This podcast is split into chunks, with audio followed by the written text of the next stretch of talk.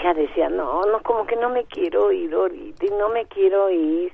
Y luego, este, pues ella, se pasó el domingo y el lunes dice, mamá, me tengo que ir. Bueno, pues ándale, pues iba con una de sus niñas, una más pequeña. Pero ella iba como, como dice, ay, mamá, tengo flojera manejar, como que me da miedo que me llegue la noche, ya me voy temprano, me voy temprano. Bueno, se fue temprano y ya en la tarde me, le habló a uno de mis hijos y no, pues que cree que un trailer le, se le pone unos frenos y le, y le pegó al, le pegó al coche ahí en la carretera Querétaro. Ya mi hija, pues espantada y todo, me, ella me, me habla, me dice, mamá, mira, Dios es tan grande que nomás se llevó todo lo que fue en los rines, en trailers, y le pegó a dos, tres coches. Bueno, pues ya su coche ya no caminó, se lo tuvieron que llevar para que lo compusieran ahí mismo, se quedó en Querétaro y mi hija se fue cuando platicamos le damos tantas gracias a Dios nuestro Señor porque son milagros tan grandes. Alegre la mañana que nos habla de ti, alegre la mañana. Encuentro con tu ángel es un programa que procura ser una auténtica cita con Dios, planeada por Él mismo con un significado eterno en nuestras vidas, y que a través de la lectura y predicación de su palabra pueda darnos una voluntad dispuesta a obedecer lo que Él nos va a pedir que hagamos esta mañana. Esto es Encuentro con tu ángel, un programa conducido por Rafael Valderas. Comenzamos. Está iniciando un nuevo día. Gracias te doy, Señor, por darme la oportunidad de amar porque me dejas disfrutar de tus obras. Hoy puedo cambiar y ser feliz. Tengo la misión de ayudar a mi prójimo, porque me has puesto un ángel que me guiará en el camino. Ya pronto el sol saldrá. Podré calentarme entre sus brazos y escucharé las aves que te alaban.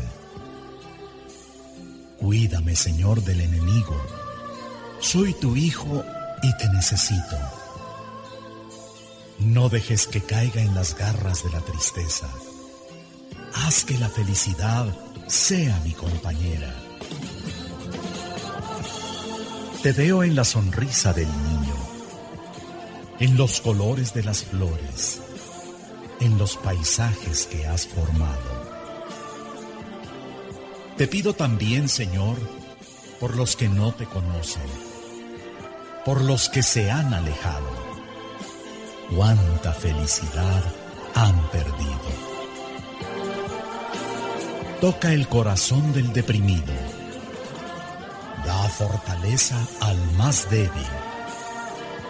Y recuérdanos que siempre tenemos un encuentro con nuestro ángel este es un poema de Mario Córdoba en la voz de Guillermo Jiménez Rojas. Hola, ¿qué tal? Muy buenos días, bienvenidos a una emisión más de Encuentro con tu ángel. Es un gusto para mí saludarle en este domingo 19 de julio del 2020. Y vamos a iniciar el programa como usted bien lo sabe. Antes que nada, dándole gracias a Dios por todas sus bendiciones, por un día más de vida. Yo les quiero invitar en este momento a que hagamos una oración que nos pongamos en presencia de nuestro Señor, para que sea Él quien ilumine este momento y quienes tengan Biblia, que la tomen. Vamos a buscar el Salmo número 51. Este salmo es la oración de un pecador arrepentido. Dispongamos el corazón, los invito para que lo abran. Por la señal de la Santa Cruz de nuestros enemigos, líbranos Señor Dios nuestro en el nombre del Padre, del Hijo y del Espíritu Santo. Amén. Amén. Ten piedad de mí, oh Dios, en tu bondad. Por tu gran corazón, borra mi falta. Que mi alma quede limpia de malicia. Purifícame tú de mi pecado. Pues mi falta yo bien la conozco, y mi pecado está siempre ante mí. Contra ti solo pequé. Lo que es malo para tus ojos, yo lo hice. Por eso en tu sentencia tú eres justo no hay reproche en el juicio de tus labios. Tú ves que malo soy de nacimiento, pecador desde el seno de mi madre, mas tú quieres rectitud de corazón, y me enseñas en secreto lo que es sabio. Rocíame con agua, y quedaré limpio. Lávame y quedaré más blanco que la nieve. Haz que sienta otra vez júbilo y gozo, y que bailen los huesos que moliste. Aparta tu semblante de mis faltas, borra en mí todo rastro de malicia. Crea en mí, oh Dios, un corazón puro, renueva en mi interior un firme espíritu. No me rechaces lejos de tu rostro, ni me retires tu Espíritu Santo. Dame tu salvación que regocija, y que un espíritu noble me dé fuerza. Mostraré tu camino a los que pecan. A ti se volverán los descarriados. Líbrame, oh Dios, de la deuda de sangre, Dios de mi salvación, y clamará mi lengua tu justicia. Señor, abre mis labios, y cantará mi boca tu alabanza. Un sacrificio no te gustaría, ni querrás si te ofrezco un holocausto. Mi espíritu quebrantado a Dios ofreceré, pues no desdeñas un corazón contrito. Favorece a Sión en tu bondad.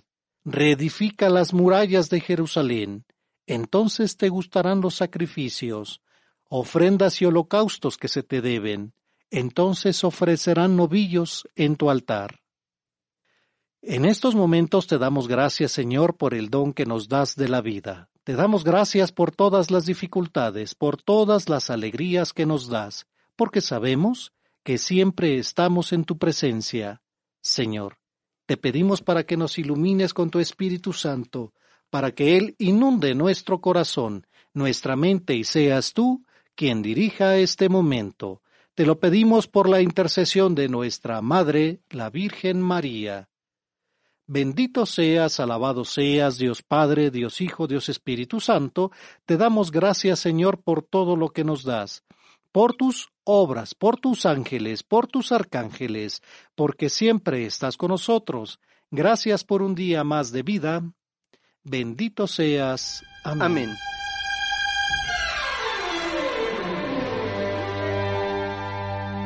Y hoy es domingo 19 de julio del 2020. Han transcurrido 201 días y faltan 165 para que finalice el año. En este día conmemoramos el decimosexto domingo de tiempo ordinario y festejamos a Arsenio, Epáfras, Isabel y Simón Qin, mártires de China, y Áurea. Te saludamos tus amigos. Muy buenos días, ¿cómo están? Yo soy Juan Carlos Torales y recuerden que el arrepentimiento es la actitud que le permite a Dios derramar en nosotros su amor eterno. Yo soy su amigo y servidor Rafael Valderas y hablemos de la vida de Santa Aurea de Córdoba, mártir. Aurea, de latín aureus, la resplandeciente. Nació en Sevilla, de familia noble y de prácticas mahometanas. A pesar de ello, su madre Artemia fue una entrañable cristiana llena de virtudes que educó a Aurea en el conocimiento de la Sagrada Escritura. Aurea ingresó al convento de Cuteclara, Córdoba. Allí dio ejemplo de devoción y caridad. En tiempos de persecución a los cristianos, nadie delató su formación religiosa. Sin embargo, sus familiares mahometanos se enteraron. Los parientes de Aurea descubrieron que ella no solo era cristiana, sino una comprometida religiosa, y por la convicción en su doctrina y sus creencias, procuraron convertirla en seguidora de la fe que ellos profesaban. Todos los intentos fueron inútiles. Sus palabras no lograron el cambio deseado en Aurea. Entonces la delataron con el Cadi. En ese tiempo estaba el gobierno del califato de Occidente, Mahomet, quien continuó con las terribles persecuciones contra los cristianos. El juez encaró a Aurea en el tribunal y al verla vestida con el hábito religioso se irritó de tal modo que la amenazó con los más terribles castigos, incluso con hacerle daño a su familia si no regresaba a las creencias maometanas. Por el miedo, Aurea guardó silencio. El juez juzgándola vencida le concedió la libertad. Poco después, ella recapacitó sobre lo que había acontecido y avergonzada por su debilidad, decidió no regresar al convento. Al poco tiempo fue delatada nuevamente por su amor a Cristo fue conducida por segunda vez ante el Cadi. En esta ocasión ella respondió con valor y fortaleza. La firmeza de Aurea encendió el enojo del juez, quien ordenó su encierro en prisión y su muerte.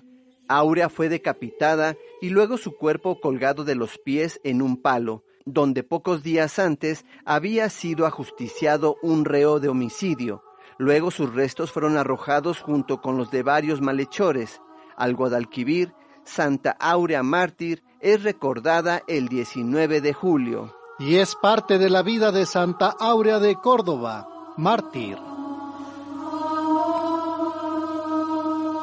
Continuamos en su programa Encuentro con tu ángel a través de Radio Fórmula 1470. Nos vamos a la delegación Cuauhtémoc. ¿Dónde nos acompaña Francisca Méndez? Francisca, muy buenos días.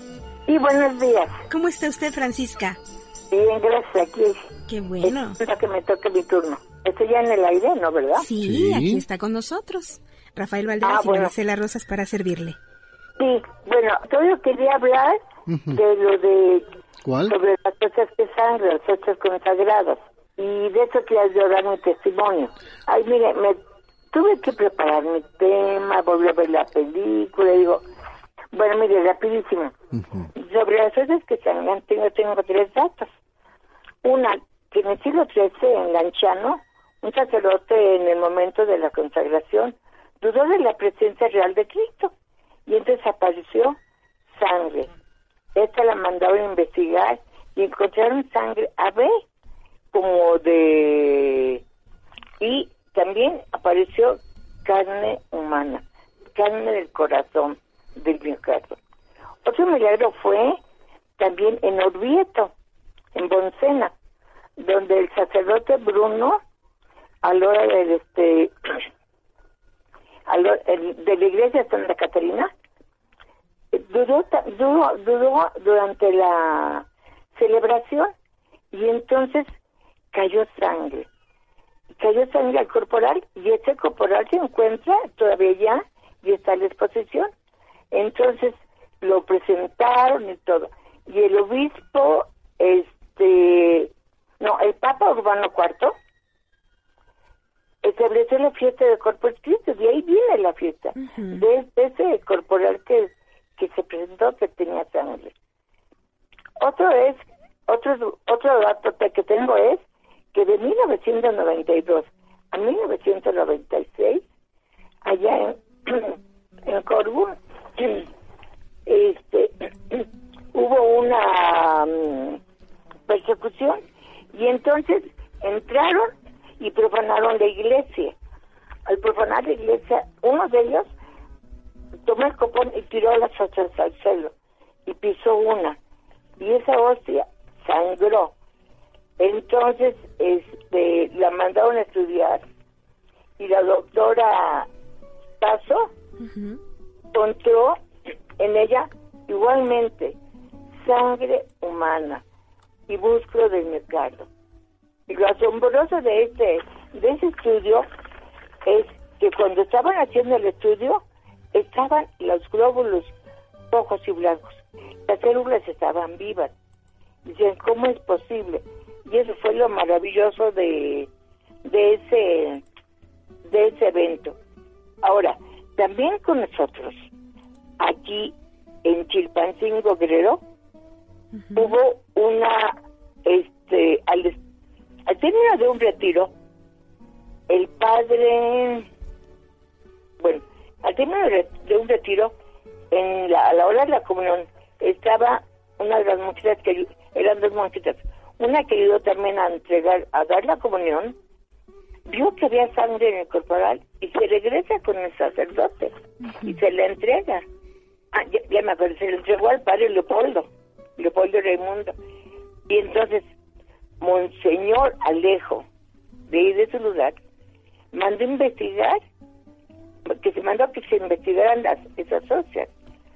Y de 2009 a 2012 se estudiaron y encontraron sangre humana tipo AB y, y que y que de esas y lo que descubrieron aquí fue que de las óseas salía la sangre pero salía de adentro no estaba encima de la ósea el descubrimiento fue de que, que esos, este, mm, la sangre le de los ¿sí? Entonces, mm, y encontraron que una sangre, una sangre fresca. El la de la investigación ¿cómo es posible eso que ya tiene tanto tiempo? Porque fue del 9 hasta el 12, este, la sangre estuviera como fresca, era sangre humana.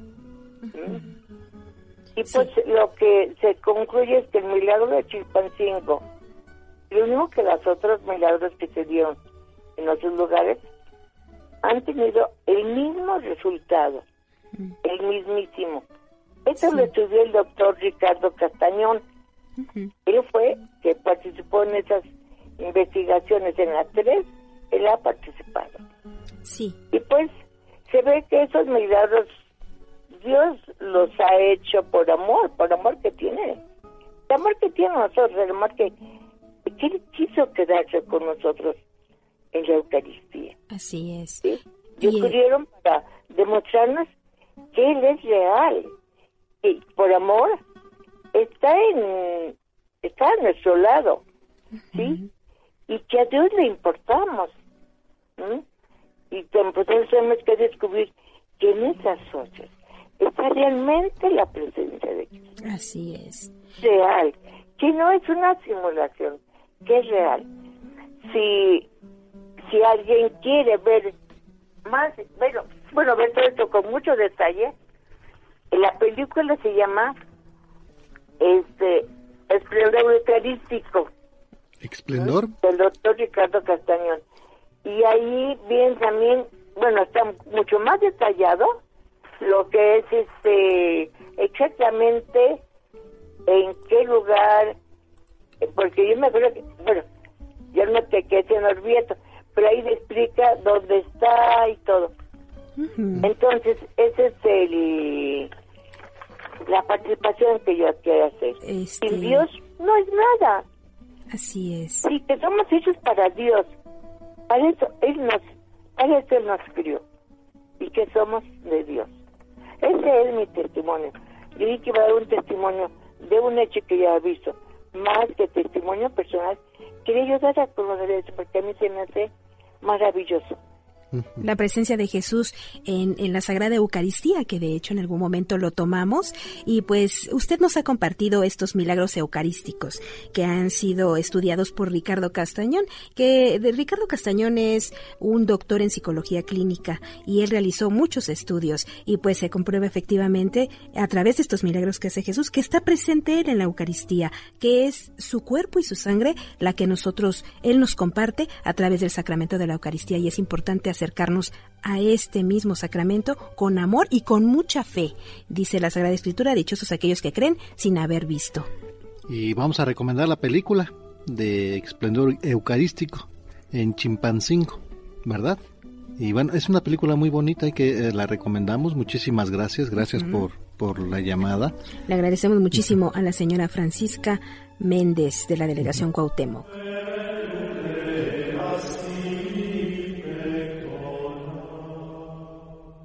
El Espíritu Santo convence del pecado y da ánimos para combatirlo.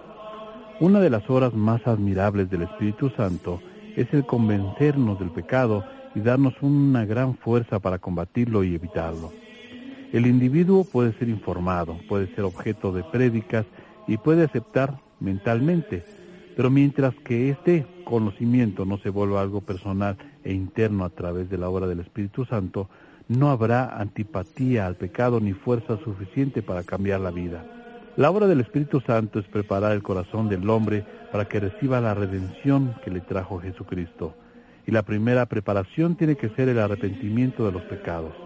El Espíritu Santo llama la atención de las personas acerca de lo asqueroso, dañino y digno de repudio que es el pecado.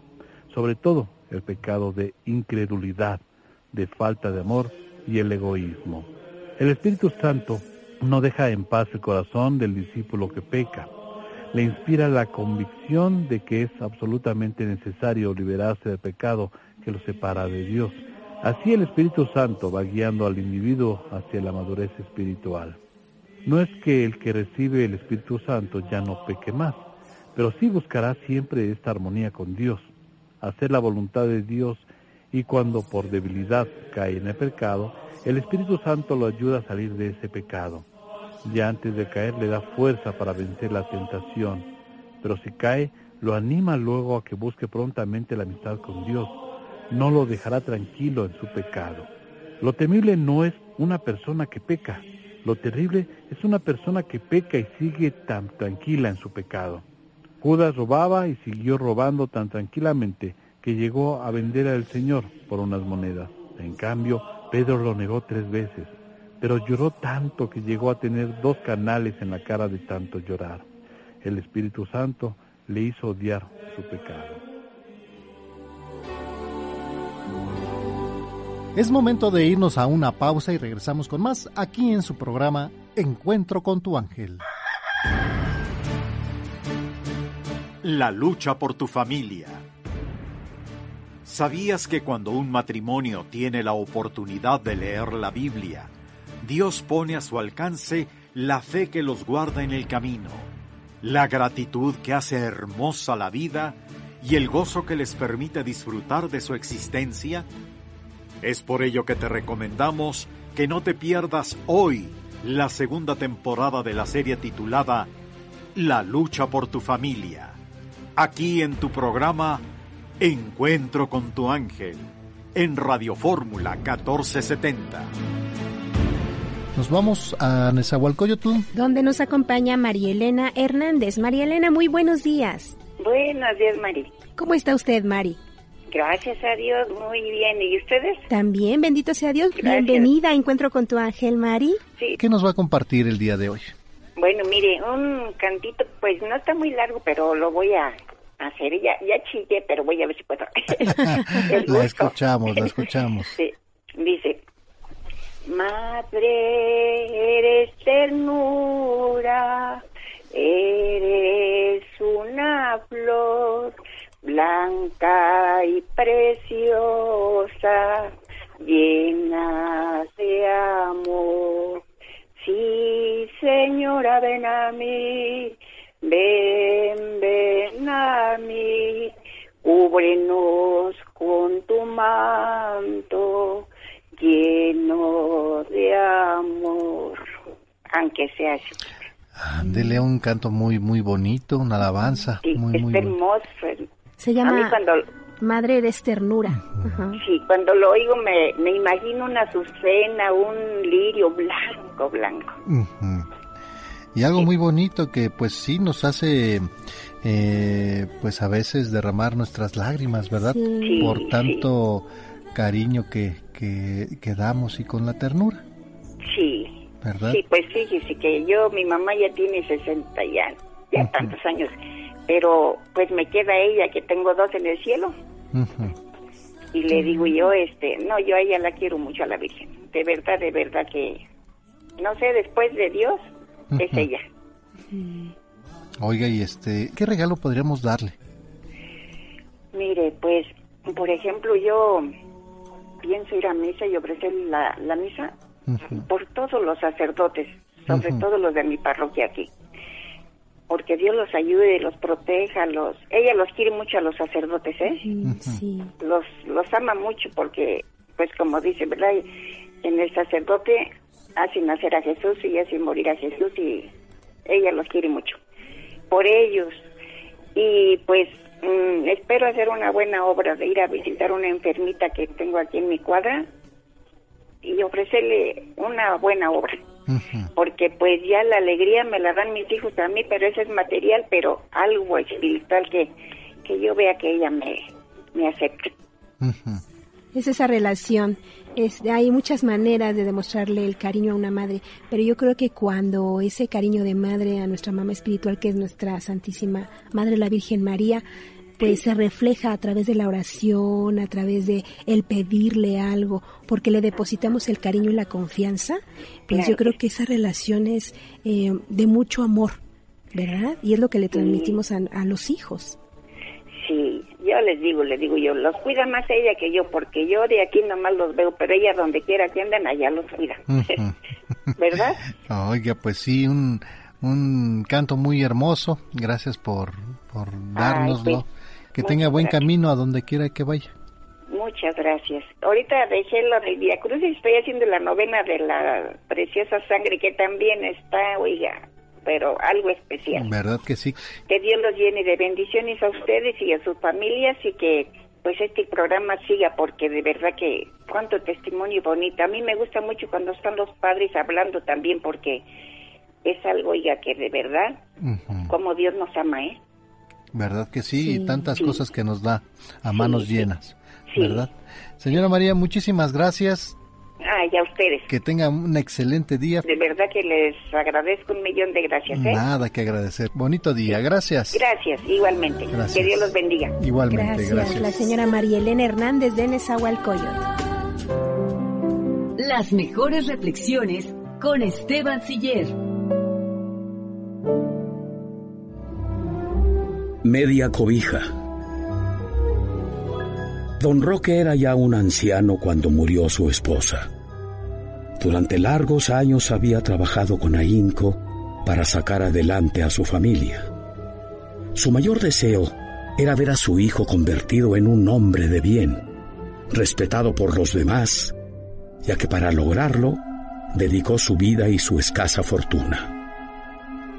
A los 70 años don Roque se encontraba sin fuerzas, sin esperanzas, solo y lleno de recuerdos. Esperaba que su hijo, ahora brillante profesionista, le ofreciera su apoyo y comprensión. Pero veía pasar los días sin que éste apareciera y decidió por primera vez en su vida pedir un favor a su hijo. Don Roque tocó la puerta de la casa donde vivía el hijo con su familia. Hola, papá. Qué milagro que vienes por aquí. Ya sabes que no me gusta molestarte, pero me siento muy solo. Además, estoy cansado y viejo. Pues a nosotros nos da mucho gusto que vengas a visitarnos. Ya sabes que esta es tu casa. Gracias, hijo. Sabía que podía contar contigo, pero temía ser un estorbo. Entonces, ¿no te molestaría que me quedara a vivir con ustedes? Me siento tan solo. ¿Que quedarte a vivir aquí? Sí, sí, claro, claro. Pero no sé si estarías a gusto. Tú sabes, la casa es chica, mi esposa es muy especial, y luego los niños. Mira, hijo, si te causo muchas molestias, olvídalo. No te preocupes por mí. Alguien me tenderá la mano. No, padre, no, no, no, no, no, no es eso. Solo que eh, no se me ocurre dónde podrías dormir. No puedo sacar a nadie de su cuarto. Mis hijos no me lo perdonarían. O solo que no te moleste. ¿Qué? ¿Dormir en el patio? Dormir en el patio está bien. El hijo de don Roque llamó a su hijo Luis, de 12 años. Dime, papá.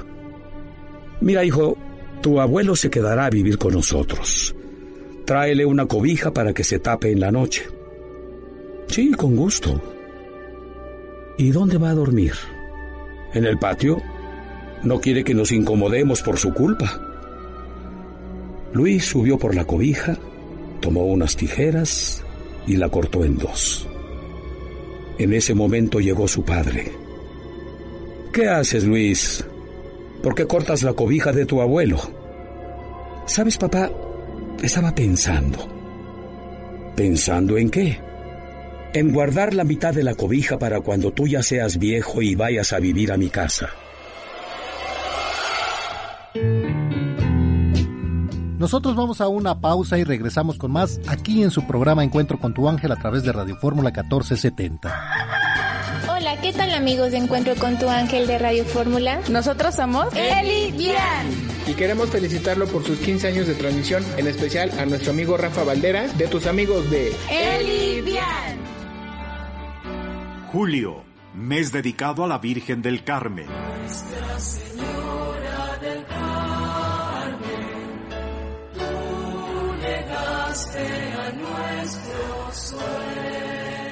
El séptimo mes del año está dedicado a Nuestra Señora del Carmen, una advocación mariana con gran número de devotos a nivel mundial. San Juan Pablo II, uno de los papas más carismáticos y queridos, llevaba siempre el escapulario de la Virgen del Carmen y fue un fuerte impulsor del mismo. Y nos vamos a Ciudad Nezahualcóyotl. Donde nos acompaña Eva Jovita Cetina. Eva, buenos días. Buenos días. ¿Cómo se encuentra hoy Eva? Ay, muy contenta. Pues quiero compartirles este mi testimonio. Esto ya tiene muchos años, pero muy bonito. La escuchamos. Este, bueno, mi mi mamá, este, pues todos traba- trabajábamos y este somos cuatro hermanas Y la más chiquita pues tenía como unos ocho meses. Y ella este la tenía en la cama en un rincón para y se acostaba ella en la orilla para que no se cayera porque no tenía cuna. Pero arriba tenía una repisa con un San Martín de Porres y tenía una veladora dentro de un pocillo de aluminio. Y era como en estos días, o sí, llegamos con muchos regalos y me dice mamá, ya vamos a dormir porque mañana hay que ir a trabajar. Sí, yo apago la luz, que fui la última, y me dice, hija, no apagaste la veladora.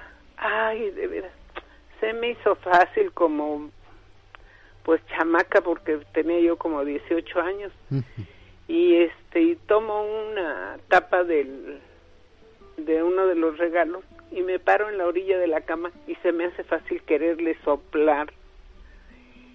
Y en eso se oye cómo se cae el pocillo, pero se oyó como si hubiera sido media docena de pocillos. Pasas. Me dice mi mamá, Bárbara, ya quemaste a la niña.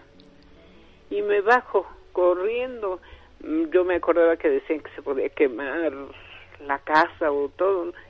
Me espanté mucho y empecé, nomás encontré el pocillo y me metí abajo de la cama, eran altas antes las camas, y no encontraba yo la veladora. Y estaba yo de rodillas que salí de la cama y le digo, mamá, no está la veladora. Y ellas ya habían levantado cobijas y todo, y bendito Dios que no quemé a la niña, pero este, quién sabe cómo volteo a la repisa y estaba la veladora con San Martín de Porres. A ver, como dicen, que alguien me explique, porque el pocillo se cayó, es la veladora estaba dentro. Y luego, este, ya cuando, pues, ¿cómo pasó? Sí estaba apagada la veladora, pero, este, la pared quedó llena de parafina, como si hubieran aventado agua así, como en que bladea uno el brazo. Sí, Este, quedó toda la parafina en la pared. Ese es mi testimonio. sí, es cuando pensando en que usted movió la, la veladora y, y salpicó la pared de, de, de la acera, ¿verdad? Sí, pero... pues, Como si más- fuera eso, pero digo, al hacer ese movimiento se hubiera caído la, la veladora. Yo la estaba haciendo como hacia mí. Ah, la- como jalándola. Pero ¿cómo fue que cayó la parafina en la, en la pared? Hay, hay cosas que a veces no nos explicamos cuando y hemos hemos oído y hemos leído muchos testimonios de, de muchos santos que, que nos dejaron sus historias donde se queman muchas casas y solamente una no se quema porque tenían el, el escapulario donde Sí, algo, sí. algo, aunque muchas veces tratamos de buscar la lógica, no, no la encontramos. Y es la fe de Dios, nuestro Señor, y, y la Virgen que nos, que nos cuida, nuestro ángel de la Sí. guarda también. Y muchas veces por querer buscar una explicación, pues no podemos. No, No, no pues. podemos porque mucha gente nos va a decir, pues, te lo estás imaginando, a lo mejor no ni viste, a lo mejor no sabe. Eh, Digo, le ha de haber pasado, me imagino. Sí, Y- pues fue sorprendente esto que pasó y pues yo sé que mi Señor Jesucristo es el que hace los milagros Claro.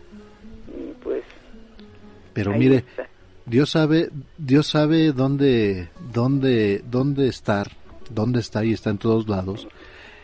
Y cuando tenemos fe, cuando sabe que estamos en peligro, también nuestro ángel de la guarda está al mil por uno trabajando y, y- y vuelvo a insistir, podemos hacer muchas cosas, pero no vemos la lógica. Lo que sí podemos ver y entender, como usted lo, lo, lo afirma, fue la mano de Dios nuestro Señor que, que nos cuidó y, y darle muchas gracias y, y agradecerle día con día y mire afortunadamente no sucedió más que el susto Sí, ¿verdad? sí. y bueno y usted tan tan pequeña también que estaba Pues sí, y no sé qué le habrá comentado usted a su hermana la más pequeña eh, este mismo testimonio sí. Qué le dijo ella qué le comentó ya de grande pues Sí, pues ella dice que, pues, ella siempre me dice que el Señor me ama mucho.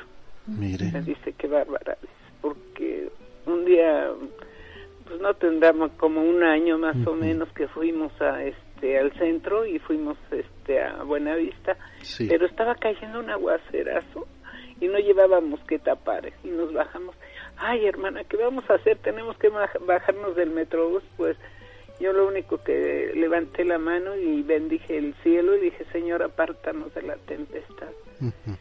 Pues en ese momento, haga de cuenta, estaba fuertísima el agua, pero haga de cuenta que cerraron la llave. Y me dice, qué bárbara, qué bárbara. Le digo, ¿qué? Pues ya se quitó el agua. Mire Y muchas cosas así que me han pasado, que, ay, pero muchos testimonios tengo. pero mire no hay que buscar la lógica No, verdad no es no hay no hay que buscarle otra cosa nada más darle gracias a Dios y ya y agradecerle agradecerle Sí. mucho sí, no todos los días. Le ¿Verdad? agradezco al Señor, sí. Sí, ¿para qué Por nos ponemos a buscar y, y No. perder tiempo en, pero qué hubiera pasado? Eh, y bueno, si yo hice esto, hasta hace uno la, la reconstrucción y todo, y, y como para qué no, hay que darle, aceptar que Dios nuestro Señor nos, nos protegió y darle gracias, y Sí, mire, sí, sí, Y que no- momento igual. Levanté las manos al cielo y le dije, gracias, Señor. Ahora sí, vámonos. sí, oye, pues qué bonito testimonio recordar, recordar tantos años, ¿verdad? sí, muchas gracias. Sí. Señora Eva Jovita. gracias a Dios. Muchísimas gracias. Todos los días que, que usted esté llena de felicidad, de salud, que Dios le dé mucha, mucha salud. Ah, muchas gracias. ¿cómo Sí. no? Sí, me parece perfecto. Sí. Muchísimas que tengan gracias. un excelente día. Que Dios les siga bendiciendo. Que tenga bonito día. Igualmente. Y mira qué bonito el, el- la cuestión de ¿para qué buscar, no? A veces Ujú. los Y es que cuando lógicas. Dios se manifiesta, ni la ciencia tiene explicación, ¿eh? Sí, claro. Y mira que aquí eh, se aprende mucho de lo que comentabas, de lo que le decías a la señora Jovita. A veces no buscas la explicación, no es tanto creer por creer, sino mm, no perder el verdadero mensaje, Claro. que es darle gracias a Dios, como bien le comentaste. Darle gracias a Dios porque pues no les pasó nada. Y es esto lo que importa, que está viva y que nos ha contado este bello testimonio. creerlo, creerlo. Cuando lo cree uno, confía. El anhelo de un hijo. Génesis 15.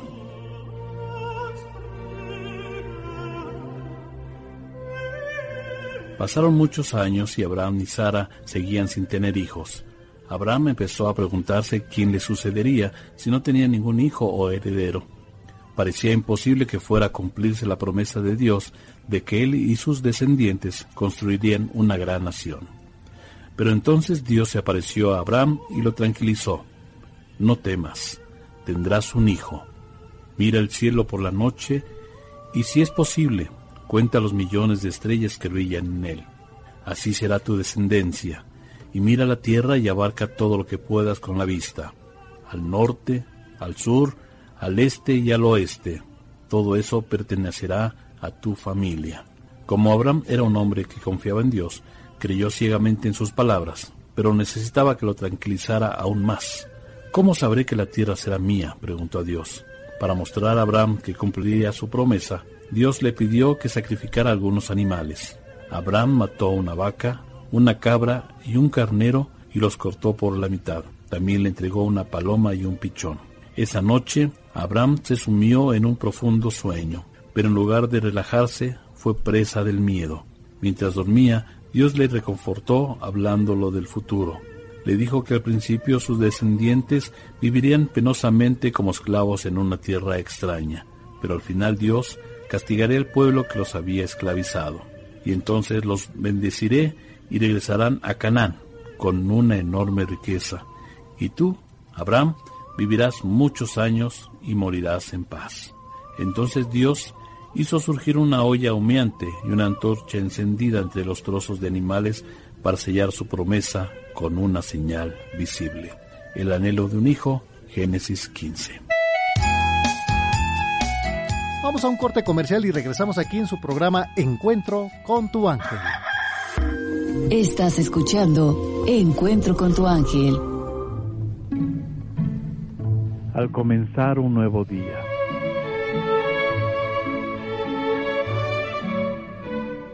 Cuando la aurora llegue y comience un nuevo día, buscad un momento de paz para escuchar a vuestra alma. Profundizad en vosotros mismos hasta donde ella mora y escuchadla. Captad su vibración primera, la más bella melodía que interpreta el alma. Allí en lo profundo de vosotros mismos solo existen voluntad, amor, sabiduría. Allí solo encontraréis lo bueno y lo perfecto, y eso es lo que sois en vuestra esencia.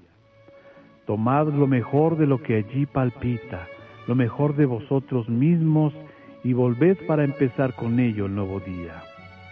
Entonces serán tres veces buenos los frutos que traéis cada día, pues llevarán la savia pura de vuestra mejor esencia. Así buscad en cada día la esencia buena que atesora vuestro espíritu. Allí en lo más profundo de vosotros mismos, sazonad con ella vuestros frutos y vive este día como el mejor de tu vida. Concentra todas tus energías en vivir intensamente estas pocas horas que tienes por delante. Desde que la aurora te despierta hasta que el descanso reparador te llama. Olvida el ayer y deja el mañana para su momento. Olvida tus errores, pero recuerda la experiencia. Y si has de recordar, recuerda solo cosas buenas que iluminen este día porque es necio llevar a cuestas hoy la carga del ayer. Vive plenamente este día porque el hoy es el más hermoso don que tienes. Porque la vida es un eterno presente. Y haz que cada día tuyo una oración a la vida, al amor, a la alegría, un himno al todo creador. Escuchas Encuentro con tu ángel. Y nos vamos al municipio de Ecatepec. Donde nos acompaña María Guadalupe Vargas. ¿Cómo está usted? Buenos días. Bienvenida a Encuentro con tu ángel. Muy bien, gracias a Dios y les agradezco que, que nos reciban así y nos aconsejen porque tuve el gusto de hablar con don Mario y me alentó cuando me necesitaba y este desde entonces lo estoy, ya tiene más de un año ahorita que los escucho. Muchísimas gracias. Sí, mire, hace, ¿qué será? Aproximadamente como ocho años. Ustedes vinieron aquí a, este, a Ciudad Azteca. Sí. Me habían invitado ahí a que iban a estar aquí en Azteca, y, pero no pude ir, tuve un problemita. Me estuve yendo mal, me estuve yendo mal y ese dio un problema, ya no pude ir. Y una chica de aquí que se dedica a la iglesia de lleno, me regaló unas imágenes. Ustedes tienen un ángel grande y un Cristo y allí lo tengo. Y siempre me acompaña, siempre lo traigo en un folder que tengo mis documentos. Cuando salgo ahí va conmigo y siempre me agarro de la mano de Dios para ir a todos lados. Y gracias a él siempre me va bien. Este, yo estuve en, mi mamá murió en el 98. Después, un hermano nunca me ha querido, nunca, no sabemos por qué, pero no me quiere para nada. Y este, siempre oramos por él y todos y si está enojado conmigo, no sé por qué, pero desde que nací creo no me quiere, desde que nací. Pero pues, entonces una vez tuvimos una discusión porque maltrataba mucho a mis niños. Y este, con mucho coraje, mire que me dijo y con odio me dijo, ojalá y te muera. Y este, fue algo muy fuerte para mí, sentí como una cubetada de agua fría. Pero pues ya me repuse y le digo, ay, mira, Dios no cumple antojos. Nada más le dije, ya ahí quedó. Pues mire que como al año, dos años, me empezaron a salir miomas en mi seno. Y fue un susto terrible porque mi mamá murió de cáncer de seno. En el último que fue hace en el 2010, este, me diagnosticaron cáncer. Pero ya un cáncer que me dijo el doctor que si, que si me iban a operar. Y fue en el Seguro Social que me iban a operar y que me iban a quitar mi seno. No, pues todos lloramos y bueno, fue muy triste. Yo sentía que ya me iba a morir y me dijo mi hija, dice, no mamá, no te preocupes, dice, mejor este, busca una segunda opinión y ya sobre eso. Pues ya me buscó este, unas direcciones y fui a dar este, al hospital de la mujer. De ahí me dijeron que no me podían atender porque mi problema era grave. Me canalizaron al Hospital General de México. Y ahí fui, me, bueno, yo asustada. Y este, una chica me, me atendió antes de entrar a mi consulta y me dijo que no me preocupara, que ahí ya no, este, no me habían hecho nada y que yo estaba asustada. Le dije, ay, pues es que esto es terrible, le dije yo. Me dice, no, no se preocupe, dice, este, vamos a, lo, lo primero que vamos a hacer es hacerle estudios. Pues ya me mandaron al Seguro Social por mis resultados porque tenían que compaginar con ellos. Me hicieron estudios, todo esto. Ya yo bien preocupada y me dijo, pues sí, dice, realmente este, este problema, dice, pues sí es aparentemente grave. Dice, pero usted no se preocupe, le vamos a hacer sus estudios y ya, este, vamos a ver posteriormente. Pues ya me hicieron los estudios y todo ya se llegó este la boda de mi hija, andábamos muy contentos y todo. Y ya después de eso, pues la preocupación, y fue el 12 de junio, cuando este el 11 de junio me dicen que que, que tenía cáncer. A esto ya este mi hija se casa en marzo, todos contentos, y en junio me dicen, pues ya en agosto me dan mis resultados del Hospital General, y ya tras una serie de estudios y todo me dicen, ¿sabe qué? Usted no tiene cáncer. Y adiós pues sí me sorprendí porque dije, bueno, ellos aseguraban y aseguraban y ya estaba casi para la operación. Y entonces en eso se me terminó mi vigencia en el Seguro Social, que mi hijo era el que me tenía asegurada y, y ya no trabajo. Bueno, ya le quitaron su trabajo y perdimos la vigencia. Ya me dijeron, no, este, ¿sabe qué? Dice, ya se terminó su vigencia y esto y el otro, pero ya no me operaron. Bueno, Dios fue tan grande que no, por nada ya no me pude operar.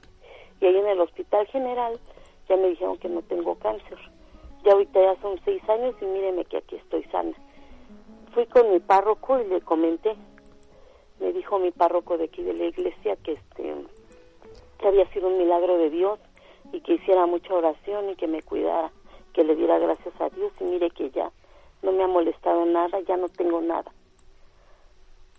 Y mire el qué importancia es la, la fe de, de uno. Sí y a pesar de, de lo que lo que siente de lo que siente su hermano hacia con usted es de repente son palabras que lastiman mucho no y más viniendo de de su hermano. Sí es horrible es horrible. Y yo espero que sea la ya esté bien con su hermano. No que cree que se fue de aquí se juntó con una chica y se fue. Yo vivo con mi papá, es viudo. Se fue y desde entonces no lo hemos visto. Ah, medios.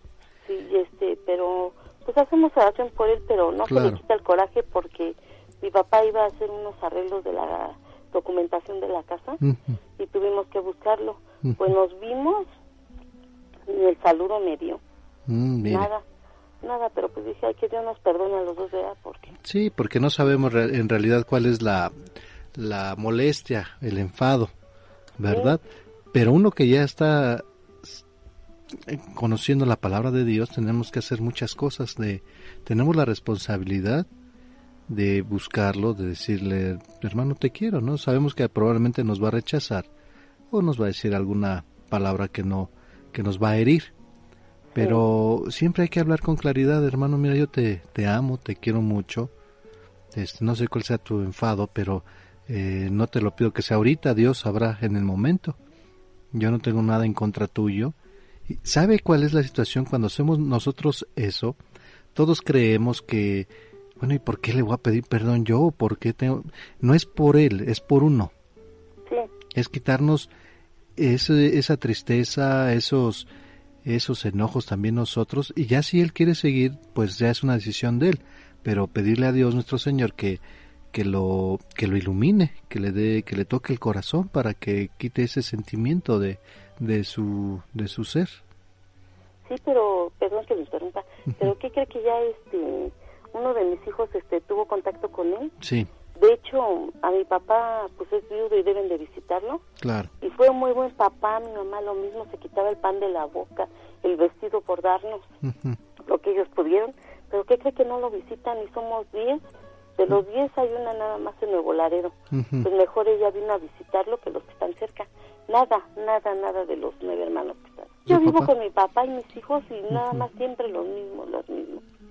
No, no lo buscan y mi hermano, mi hijo le dijo, oye tío, dice, ¿no quieres que te, da- que le dé el número de teléfono a mi papá, a mi abuelito y a mi mamá? No, dice, diles que, este, si te preguntan, diles que no sabes nada de mí. Así nos mandó decir, le digo, bueno, ya no es cosa de nosotros. Pues sí, quién sabe cuál sería su enojo de, de su hermano. Habría Pues sí, que pero ¿qué cree que desde pequeñito? Sí, fue O sea, así. Yo soy la segunda de los diez y no, desde pequeñito no me quiere y no me quiere. Pero es ¿Cómo así con, con todos, me imagino. No, porque a los demás les habla bien. Mm, mire, Pues, o sea que se, se de, de plano se alejó de todo. sí. Pero conmigo es el enojo. Vaya, ¿Por pero... qué? No sé. Falleció mi mamá y todo y yo no sé por qué. Le tengo otro bien cortito y bien lindo. A ver, le escuchamos. Este, mire, de aquí de la iglesia, que es la, la, este, la iglesia de Nuestra Señora de los Ángeles. Sí. Entonces, este, me fue mal el año pasado, muy, Ujú. bueno, el antepasado me fue muy mal. Y estaba yo, este, platicando con mi vecinita que se dedica a la iglesia. Le dije, ay, ¿qué crees que me pasa esto? Y me ha pasado esto y esto y esto. Dice, mira, te voy a traer a la Virgen, ya ves que la traemos a hacerle su rosario. Le digo, ay, si me haces el favor. Y sí, aquí estuvimos afuera y este, le hicimos el rosario y todo muy bien. Y ya este me dijo, ¿qué crees? Dice que quiero ver si te quieres quedar con la Virgen unos días. Le dije, ay, honor que me va a hacer la Santísima Virgen de que esté en la casa. Claro que sí, le dije.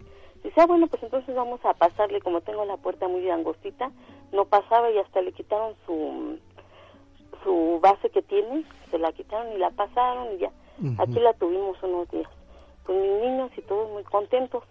Y mi papá, mire que era escéptico, es católico, pero a base de respeta la religión y cumple con todo, pero no crea sino en que se manifieste, no creía más bien. Entonces, este, un día me levanté y estaba muy sorprendido y me dice, ay hija, te quiero platicar algo, pero quiero que quede entre nosotros porque ya ves que la gente como es. Digo, ay, no que yo voy a andar comentando lo que me platicas. Dice, no sé qué crees que me pasó algo muy bonito. Le digo, ¿qué pasó?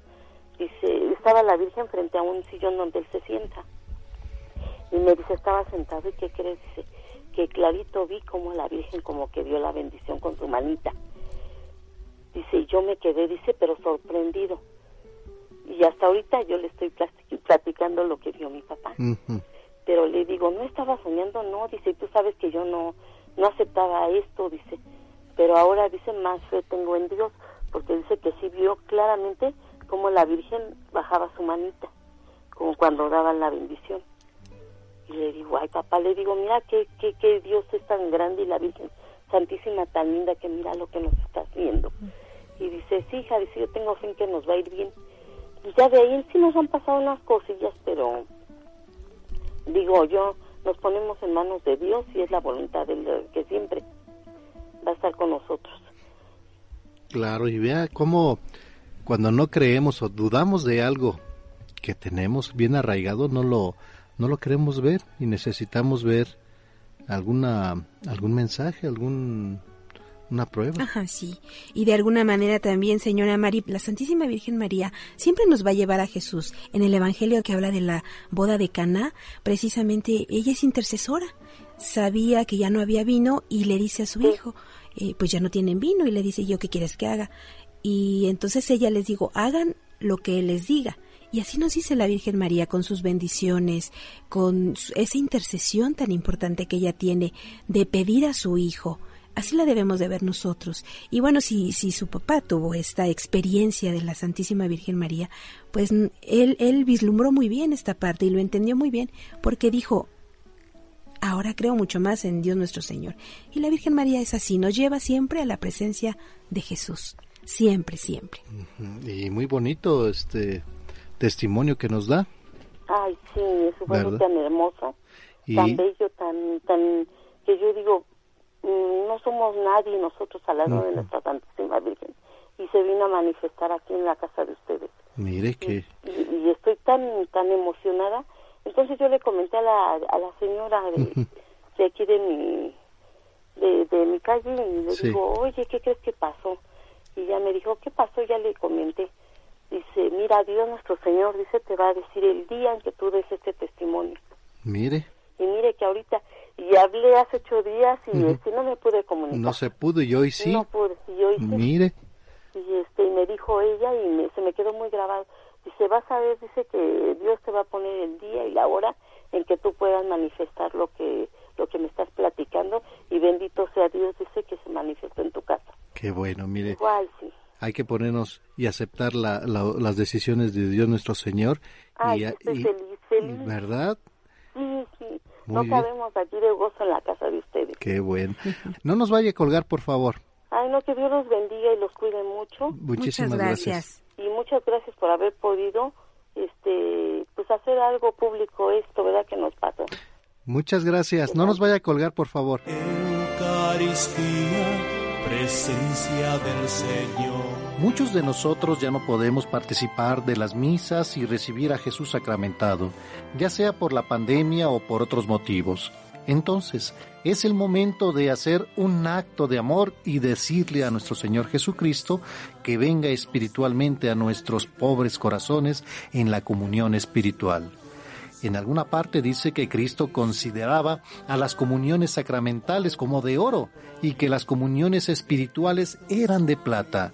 Así que es muy importante que conservemos y aumentemos nuestro amor hacia Jesús sacramentado y le digamos que venga a nosotros espiritualmente desde los sagrarios, desde las iglesias, hasta nuestros corazones ardientes de deseos de recibirlo. Una oración muy sencilla con la que podemos hacer nuestra comunión espiritual es la siguiente.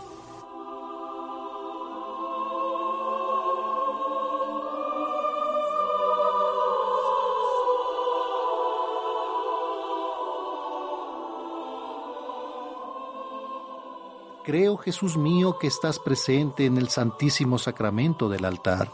Te amo y te adoro profundamente y quisiera recibirte, pero no pudiendo hacerlo ahora sacramentalmente, ven, a lo menos espiritualmente, a mi pobre corazón, y como si ya te hubiese recibido, te abrazo y me uno todo a vos.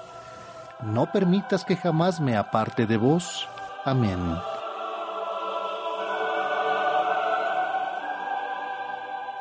Digámosle también al Señor lo que la Virgen le enseñó al Padre Gobi para que le repitiéramos frecuentemente a Jesús sacramentado. Jesús, tú eres nuestro amor, tú eres nuestro único gran amigo, Jesús, nosotros te amamos, nosotros estamos apasionados por ti. Avivemos nuestro amor a Jesús, Eucaristía, y hagamos el propósito de que cuando podamos volver a recibirlo sacramentalmente lo haremos sin caer en la rutina y la tibieza, sino esforzándonos por recibirlo dignamente y con todo el amor y respeto de que seamos capaces. A veces no valoramos algo hasta que lo perdemos y entonces ahí sí que caemos en la cuenta de lo que valía eso que perdimos. Pero mientras pedimos al Señor que nos devuelva la comunión sacramental, hagamos la comunión espiritual, muchas veces durante el día, que no es necesario tener una licencia para comulgar espiritualmente muchas veces en un día y repitamos continuamente la oración que nos enseñará el ángel de la paz en Fátima. Santísima Trinidad, Padre, Hijo y Espíritu Santo, te ofrezco el preciosísimo cuerpo, sangre, alma y divinidad de nuestro Señor Jesucristo, presente en todos los agrarios de la tierra, en reparación de los ultrajes, sacrilegios e indiferencias con el que Él mismo es ofendido y por los méritos infinitos de su Santísimo Corazón y del Inmaculado Corazón de María.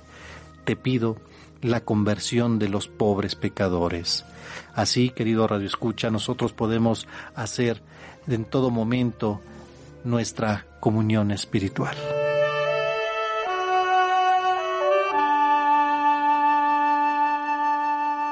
Es momento de irnos a una pausa y regresamos con más aquí en su programa Encuentro con tu ángel. ¿Qué tal amigos? Soy Fernando de la Mora y quiero felicitar al programa Encuentro con tu ángel por sus primeros 15 años de transmisión y en especial a mi amigo Rafael Valderas. Muchas, muchas felicidades Rafael. Para pensar divina la ilusión que me trajiste. Es momento de felicitar a tus seres queridos por este día especial. Aquí están las mañanitas con Alegro Buen Día.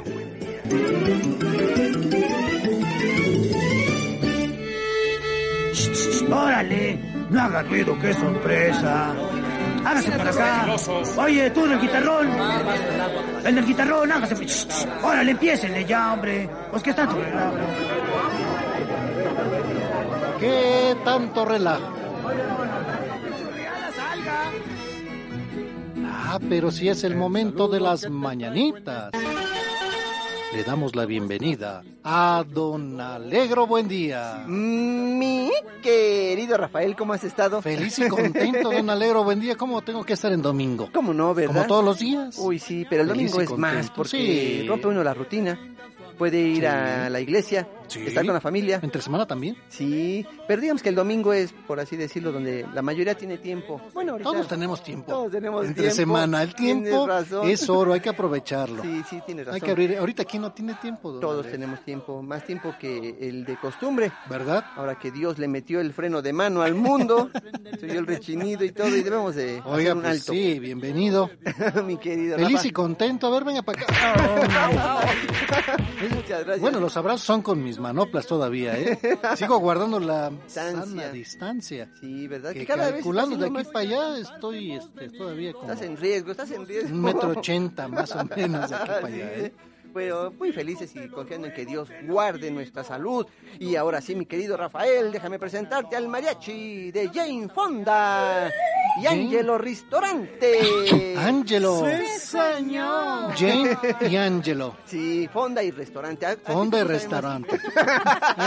¿A qué te gustaría ir más? Pues, los dos son ricos, sí, ¿verdad? los dos son, tienen sus... Las fondas tienen un Son- sabor Pues yo Prefiero la fonda. muy ¿eh? casero. Hay cosas muy buenas, ¿eh? Sí. El sabor es más rico. A veces piensa uno que por ir al restaurante van a atender mejor, pero no, ¿verdad? Pues a veces se tarda. ¿no? De, de los En los dos hay cucarachas, ¿eh? ¿En serio? Sí. No me diga eso. Y también. No, no me diga eso. Dios, qué miedo. Pues, ¿a, a dónde va usted? Pues no me pregunte, usted mismo lo sabe. No, es que- yo, yo qué le puedo decir. No, Que le lo que pasa las fondas y los restaurantes. lo que pasa que usted no pregunta qué va de botana. Ah, Sí, bueno. Lo que le pasó allá en Monterrey, ¿qué le pasó? Pues a usted le salió una cucaracha. No, no, a mí no me salió. A No. usted una, pero a él le salió la mitad. Yo vi una, pero a usted se le, le- le le pareció la la mitad mordida. nada más. Pero te saludó, ¿no? Pero dijo, estaba "Hola, riquísimas las patitas de la cucaracha. Y aparte de eso, ¿qué nos van a compartir? Aparte de eso, que nos... Aparte de las vivencias internacionales, bueno, ¿saben ustedes qué es lo que nos hace daño de la comida rápida? Hablando de comida. Eh, los conservadores, Sí, los conservadores. la grasa, Ajá. No, pues fíjese que no, ¿No? nada de eso. grasa, sí, todo eso. el pues todo eso, el... Bueno, se supone, pero no, fíjese Lo que que no. Entonces, ¿qué? daño. Pues que no la comemos muy rápido. ¿A poco no? Nos la comemos demasiado rápido y no nos hace ni la digestión, oiga. Bueno, pues sí, eso nos hace mucho. Todo nos hace daño, Y pero aparte, comérsela rápido. y aparte, ¿no? Pues sí. no. ¿Qué más, qué más, qué más? ¿Saben ustedes cómo se le dice al gusto que las personas le tienen a las pizzas? A las pizzas. Sí, sí, sí, a las pizzas. Aparte se contagia el gusto. También. ¿El qué? El gusto. Ah. Ah, le A ver, ¿cómo se, le. ¿cómo se le llama al gusto por las pizzas? Sí, ¿cómo se le llama al gusto que las personas tienen por la pizza? Yo soy pizzero. Sí, pizzero de ¿Cómo se corazón. podría decir usted? ¿Pizzeros de corazón? Yo soy un pizzero No, de no, corazón. no, I love you pizza. Bueno, yo soy el yonki de las pizzas. Ajá. Tampoco. ¿No? ¿No? Pizza con cuidado. se vaya a caer, no, no, no. ¿No? ¿Cómo se les dice? Hasta los cavernícolas Sí. gritan pizza, pizza, pizza, pizza. Ándale, sí. Sí. Pues se le dice el efecto dominó. El afecto. Bueno, eso. Ay, yo sí lo entiendo. O sea, es que, es que tu francés no lo entiendo. Este, buena El onda. afecto. Ya lo van a dominó. escribir con potes de araña. El afecto dominó, según dice aquí. El afecto. El afecto dominó. Pues sí, ¿verdad? Pues sí, Por la ¿qué, qué le podemos decir? Sí, sí, sí. Rápido. ¿Por la marca o qué? No, es un No, por dominó. el efecto Ah, dominó. Sí, es un dominó. Sí. ¿Qué más? ¿Qué más, señorita? Pues saben ustedes cuál es el alma que más cuidan los estudiantes? El El alma alma mater. y el alma que más. El alma más. esa escuela, ¿verdad? ¿Cuál es el alma? Ya lo contestó. Sí. Sí, pero que lo diga con No vino, gracia. no vino el matachiste. No. Yo pensé que se había quedado en la escuela. Sí, justo. sí. Otra El alma Jane. efectivamente. ¿Qué? Tú mátaselo, Jane, ahora. Tú mátaselo yo. ¿Saben ustedes cómo se les dice a los árboles que crecen mucho por no podarlos? Los árboles que crecen mucho por no Por no podarlos. A ver, mátamelo. La mata. La ¿Cómo mata, ¿no? dirá, pues, O sea, hello. La hierba, Los impodables. Los hierba impodables. venenosa. No, no, no, no. Y sigue la ¿Árboles? matando. ¿Cómo se les dice a estos árboles? Pinos, Tampoco. fresnos. Se dice que andan pasado de copas. Han pasado de copas. Andan Pasado de copas, sí. Qué barbaridad. Oiga, pues, ¿en qué países usted anda? Pues en todo el mundo. ¿En los más bajos? No, Sí, voy a, Bajos, voy a Holanda, sale, voy a ahí no Holanda. sale, de los Vamos a los Bajos. Países Bajos. ¿En serio? No, o sea, buena onda. Buena Sí, onda. sí. Hoy voy a cenar. ¿No? Hoy vamos a cenar en Nueva York, ¿verdad? No, señor. bueno, pues ¿Qué? mucho gusto. ¿Verdad? ¿Los Ese ya lo cerraron. Ya lo cerraron. Sí. El primero. Ese lugar ya lo cerraron. ¿Eso es todo? Eso es todo. Ah, bueno. ¿Y don Alegro qué onda? ¿Qué? Pues ya estamos listos. Ya estamos listos. Bueno, pues entonces vamos a mandar saludos a todas las personas que festejan algo muy importante el día de hoy, a las personas que llevan por nombre Arsenio, Macrina, Epáfras, Isabel, Simón y Áurea. Para todos ustedes, muchas Yo felicidades. quiero mandarle un saludo muy especial a la señora Leticia Rivera Sánchez, nos escucha en Coyoacán. Muchas felicidades para ella. También quiero felicitar a la señora Eloísa Allende Ceja, que nos escucha en Como la canción, Eloí. Me lo hizo, me lo hizo. Ah, muy buena ¿Quién la canción. Me gusta, me gusta Me esa canción. me lo hizo. Tienes razón. Sí, para la ¿Esa es señora? Teresa sí. Hernández Mota. También le quiero mandar un abrazo muy especial a Rosita Castro Palacios y para don Julio Uribe Flores. Muchas felicidades. Rosa, Rosita. Rosita de oliva. Queremos pastel, pastel, pastel. Y para todas las personas que festejan algo muy importante el día de hoy, reciban muchos abrazos. Felicidades. Pásenla muy bien en compañía de sus seres queridos. Bendiciones y muchas, pero muchas felicidades. Y con ustedes el mariachi de... Jane Fonda y Angelo Ristorante. O sea, hello. Sí, señor. Y las tradicionales mañanitas. ¿Qué es ¿Cómo eso? se baila? ¿Cómo se baila? Eso se baila así. Mira, venga. de a brinquito, de a Sí, brinquito, sí, brinquito, está brinquito. bien. Estas son las mañanitas que cantaba el rey David a las muchachas bonitas. A las A muchachas bonitas. Muy bonito. Despierta, mi bien despierta. Mira que ya amaneció. Ya los pajarillos cantan. La luna ya se metió. La luna ya se metió. La luna ya se metió. Hey, ¿Por qué le quieren meter? Si ya no cumbia hasta lunes. Eli, ah, no. ¿Qué le pasó? Linda, esta mañana en que vengo a saludarte, venimos todos con gusto, placer a felicitarte. El día en que tú naciste, nacieron todas las flores, en la pila del bautismo, cantaron los ruiseñores, Cantaron los ruiseñores. Hey, hey, hey, Hey, hey, la rueda, la rueda. Así está bien, vamos. así, así. Mire, don Alegro ya se Quisiera, quisiera un solcito para entrar por tu ventana y darte los buenos días. Los buenos días. Acostadita en tu cama. Acostadita en tu cama. Quisiera.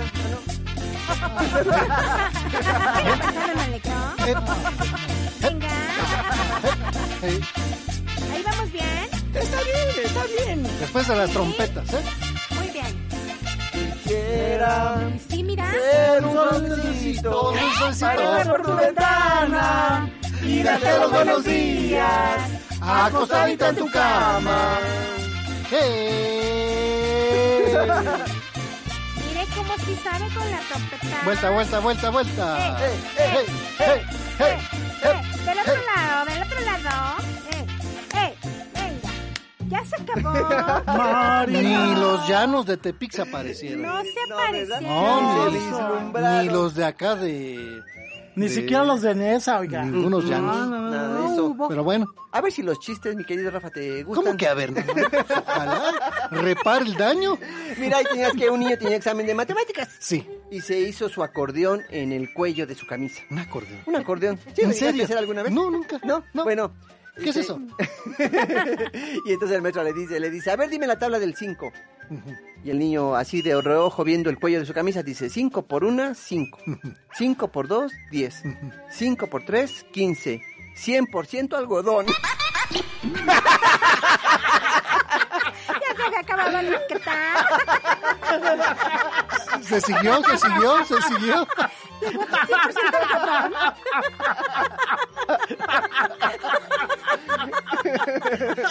Está como la película de Cinema Paraíso, ¿no? Ándale. Cinque por cinque, cinque por cinque. ¿verdad? Navidad. Ándale, sí, sí, tienes razón. Ese también te va a gustar mucho. A ver, a ver, Mira, a una señora ¿Qué le dice a un doctor, le dice, le dice, doctor, ya decidí que mejor no voy a tener hijos. ¿Cómo cree? Sí, lo decidió. Ah, sí. Es bueno, ¿no? Tomar la Bueno, decisión. digo, ya pues, decidí dependiendo que, la edad, que mejor la edad. no voy a tener hijos. Y el doctor le dice, le dice, pues dígame lo que quiera, pero siga pujando. ¿En qué momento? Hijo, ya. Se echaba ánimo solito. Ay, Dios mío, sí, se estaba arrepintiendo por los dolores de parto. No, hombre. Bueno, don Alegro, que les vaya bien. Jóvenes, muchas gracias. Gracias a ustedes. Ángelo, Cuídense. Respira. Encuentro con tu ángel. 15 años de buen humor. La lucha por tu familia. ¿Sabías que cuando un matrimonio tiene la oportunidad de leer la Biblia, Dios pone a su alcance la fe que los guarda en el camino, la gratitud que hace hermosa la vida y el gozo que les permite disfrutar de su existencia? Es por ello que te recomendamos que no te pierdas hoy la segunda temporada de la serie titulada La lucha por tu familia. Aquí en tu programa Encuentro con tu ángel en Radio Fórmula 1470. Nos vamos a Chimalhuacán. Allá nos acompaña Amalia Corona. Amalia. Muy buenos días. Buenos días, señorita. ¿Cómo está usted, señora Amalia? Muy bien, gracias a Dios. Bendito sea Dios, un gusto recibir su llamado en Encuentro con tu ángel. Muchas gracias. Gracias, señora. El gusto es mío. ¿En qué podemos servirle? Pues quiero dar mi testimonio. Adelante, De le escuchamos. Eh, ajá. Bueno, mire, este, pues yo, yo me decía católica hace unos años. Bueno, toda mi vida es- mis padres me, tengo 68 años, pero Sí. pues todavía yo recuerdo las enseñanzas de ellos que me decían que pues los mandamientos no lo sé en orden, pero me los decían que, de- que debo de todo lo que debía de, de- de aprender del Señor Jesús. Y sí lo seguíamos. También en, en Semana Santa mi papá nos llevaba a la visita de las siete casas. Nos decían en Semana Santa que teníamos que guardar esos días y los guardábamos y todo eso. Y, y ya en adulta, pues yo este me casé tuve mis hijos y una de mis hijas ya le faltaban tres años para, para recibirse de doctora y se quería casar, yo no quería porque quería que terminara su carrera, pero ella dijo, no, me caso y me caso. y pues ya pedí ayuda a mi familia para que la convencieran, pero no, no fue posible. Se casó. Me quedé yo como muy triste y, y me dio como mucha depresión. Y yo, yo decía, ¿por qué se casó si ya le faltaban tres años? En ese tiempo, y aparte ella quería mucho a su suegra, quería mucho a su suegra y ya hasta cuando iba a ir por su ajuar yo creí que no a mí no me iba a invitar pero sí sí me invitó. Y este porque yo no quería que se casara por eso pensé que no me iba a invitar pero ya después ya este sí me invitó y, y ya se casó y yo estaba triste estaba así como desilusionada de que él era la mayor y que pues iba a tener una doctora y, y ya no ya no quiso estudiar ya se casó. Y, y, eh, y en una mañana tocaron a mi puerta. Yo pienso que fue pues el demonio, porque tocaron a mi puerta y era la suegra de mi hija. Y pues yo muy amable pues no la no la quería, pero pues era suegra de mi hija y para que mi hija estuviera bien le dije, "Pase usted." Y ya acá me entero que era testigo de Jehová y ya me empezó a, a decirle, digo, ay, disculpe, es que yo, yo creí que usted era la suegra de mi hija. Pues la conocía muy poco, pero así yo vi que era ella. Y, y, y, ya me empezó a decir que, que por qué esto, y ya le empecé a contar, es que yo estoy muy triste y pues yo quiero llevar las paces con la suegra de mi hija para que mi hija pues ya no esté enojada conmigo porque yo no quería que se casara y ya empezó que le llevo a tres pláticas y sí empezó a venir, a venir, a venir. Ya empecé a ver que no era la suegra de mi hija, sino que de momento yo la vi como que era la suegra de mi hija. Y ya después ya la fui conociendo bien. Y ya me duré dos años estudiando con ellos la palabra de ellos, pero bueno, llegaba el día de muertos y yo yo ponía mi ofrenda porque eso eso es tradición que mi mamá nos enseñó llegaba estos días y también la corona de Adviento y también este el nacimiento y todo eso. Pasó un año y decía no ya si, si sigue estudiando ya va a pensar que todo eso no pero vino el siguiente año y yo igual yo no pensaba así. Yo les hacía preguntas que cuando se casaban cómo era y decían que nada más era ante un pastor y pues no a mí no y, que cuando se que se bautizaran como era yo ya no iba a bautizar pero algún día tenía mis nietos y no me iba a gustar que así nada más. Y me decían no pues no va no no sería no no es con los sacramentos de la Iglesia Católica porque eso es para nosotros no valen decían y para mí sí valían y, y yo decía ya los dos años yo les dije que ya no iba a poder seguir porque apenas días pasados estaban hablando de la fidelidad hacia Dios. Así yo me sentía que estaba siendo infiel porque yo pensaba que todo era así como me lo enseñaron mis padres y, y, y como yo estaba yo pensando que todo era mentira les dije que ya no podía porque yo mis padres me dejaron una enseñanza muy grande y no debía yo echarla a la basura. Aparte me pedían que arrimara a mi familia, que les hiciera ver que eh, pues los católicos no era verdad y, y, no yo no podía decirles cómo les digo a estas alturas, todos ya son mayores. ¿Cómo les digo? Todo era mentira, no no puedo porque ni yo lo creo ni yo lo creo y ya les dije que ya no, ya no iba a seguir recibiendo sus visitas. Y empecé este un día pasando por yo no iba a misa, no iba a misa. Me decía católica, pero no iba a misa. Fui a fui pasé un día por una capilla que está aquí cerca donde yo vivo y vi que había una hermana misionera, me arrimé y estaba enseñando las sagradas escrituras. Yo tenía mi Biblia, pero como dicen, toda guardada, toda empolvada. Y les dije que sí tenía mi Biblia, que si la podía llevar, no que era grande. Sí, me dijo. Y ya empecé a estudiar con ellos. Había un grupo, empecé a estudiar la palabra de Dios. Y eso sí, eso sí veía yo que era verdad, eso sí yo decía, eso es lo que me enseñaron mis padres. Y eso es lo que lo que la hizo de alguna manera seguir en esa fidelidad a las enseñanzas de nuestra Santa Madre Iglesia Católica. Sí. Señora Amelia, ¿qué experiencia es la que le queda a usted y qué le diría a las personas que dudan de su fe? Que estudiemos las sagradas escrituras, porque si no las estudiamos estamos perdidos. Porque a mí es lo que me abrió camino porque yo traía la enseñanza de mis padres, pero como que tenía los ojos vendados, nada más era lo que ellos me decían. Y ahora que ya estudié la, la Biblia, ya veo todo, todo, que, todo lo que debemos de saber los que nos decimos católicos. ¿Por qué? ¿Por qué vino?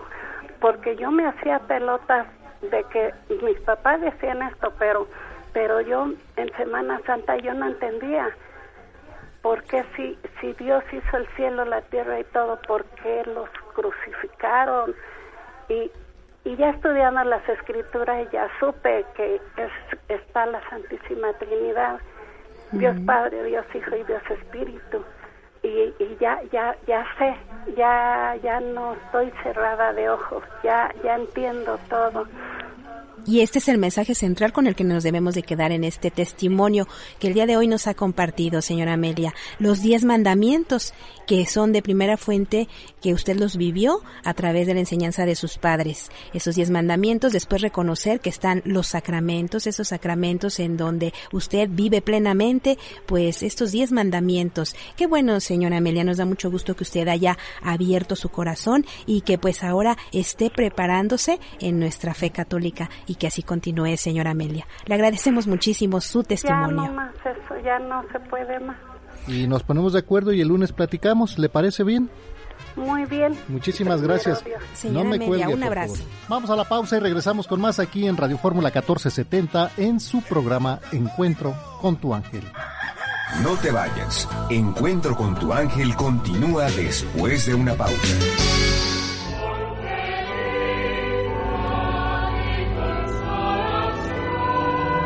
Escuchemos la primera lectura de hoy. Del libro de la sabiduría, capítulo 12, versículos 13, 16 al 19. No hay más Dios que tu Señor que cuidas de todas las cosas. No hay nadie a quien tengas que rendirle cuentas de la justicia de tus sentencias. Tu poder es el fundamento de tu justicia y por ser el Señor de todos Eres misericordioso con todos. Tú muestras tu fuerza a los que dudan de tu poder soberano y castigas a quienes, conociéndolo, te desafían. Siendo tú el dueño de la fuerza, juzgas con misericordia y nos gobiernas con delicadeza, porque tienes el poder y lo usas cuando quieres. Con todo esto, has enseñado a tu pueblo que el justo debe ser humano y has llenado a tus hijos de una dulce esperanza, ya que al pecador le das tiempo para que se arrepienta. Palabra de Dios. Te alabamos, Señor. Tu Señor, eres bueno y clemente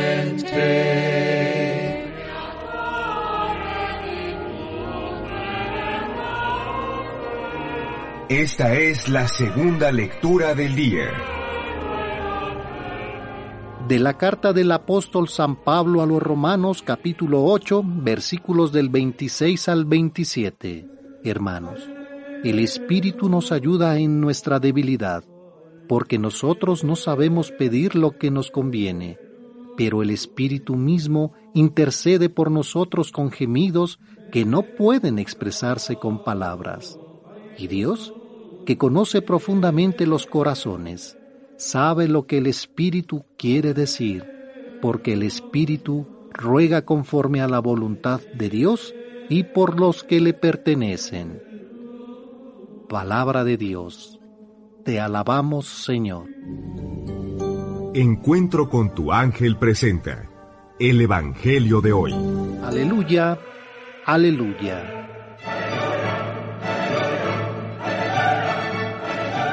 Yo te alabo, Padre, Señor del cielo y de la tierra, porque has revelado los misterios del reino a la gente sencilla. Aleluya, aleluya.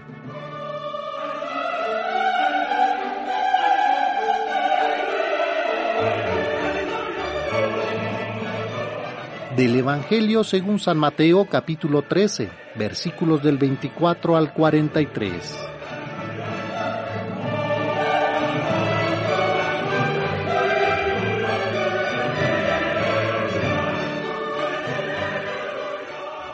En aquel tiempo, Jesús propuso esta parábola a la muchedumbre. El reino de los cielos se parece a un hombre que sembró buena semilla en su campo, pero mientras los trabajadores dormían, llegó un enemigo del dueño, sembró cizaña entre el trigo y se marchó. Cuando crecieron las plantas y se empezaba a formar la espiga, apareció también la cizaña entonces los trabajadores fueron a decirle al amo, Señor, ¿qué no sembraste buena semilla en tu campo? ¿De dónde pues salió esta cizaña? El amo le respondió, De seguro lo hizo un enemigo mío. Ellos le dijeron, ¿Quieres que vayamos a arrancarla? Pero él les contestó, No, no sea que al arrancar la cizaña arranquen también el trigo dejen que crezcan juntos hasta el tiempo de la cosecha, y cuando llegue la cosecha, diré a los segadores, arranquen primero la cizaña, átenla en gavillas para quemarla, y luego almacenen el trigo en mi granero. Luego les propuso esta otra parábola. El reino de los cielos es semejante a la semilla de mostaza que un hombre siembra en un huerto Ciertamente es la más pequeña de todas las semillas, pero cuando crece, llega a ser más grande que las hortalizas y se convierte en un arbusto, de manera que los pájaros viven y hacen su nido en las ramas. Les dijo también otra parábola. El reino de los cielos se parece a un poco de levadura que tomó una mujer y la mezcló con tres medidas de harina y toda la masa acabó por fermentar. Jesús decía a la muchedumbre todas estas cosas con parábolas, y sin parábolas nada les decía, para que se cumplieran lo que dijo el profeta. Abriré mi boca y les hablaré con parábolas, anunciaré lo que estaba oculto desde la creación del mundo. Luego despidió a la multitud y se fue a su casa. Entonces se le acercaron sus discípulos y le dijeron, Explícanos la parábola de la cizaña sembrada en el campo. Jesús les contestó, El sembrador de la buena semilla es el Hijo del Hombre, el campo es el mundo. La buena semilla son los ciudadanos del reino. La cizaña son los partidarios del maligno, el enemigo que la siembra es el diablo. El tiempo de la cosecha es el fin del mundo y los segadores son los ángeles. Y así como recogen la cizaña y la queman en el fuego, así sucederá al fin del mundo. El Hijo del Hombre enviará a sus ángeles para que arranquen de su reino a todos los que inducen a otros al pecado y los arrojen en el horno encendido. Allí será el llanto y la desesperación entonces los justos brillarán como el sol en el reino de su Padre. El que tenga oídos, que oigan.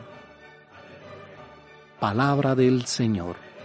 Gloria a ti, Señor Jesús.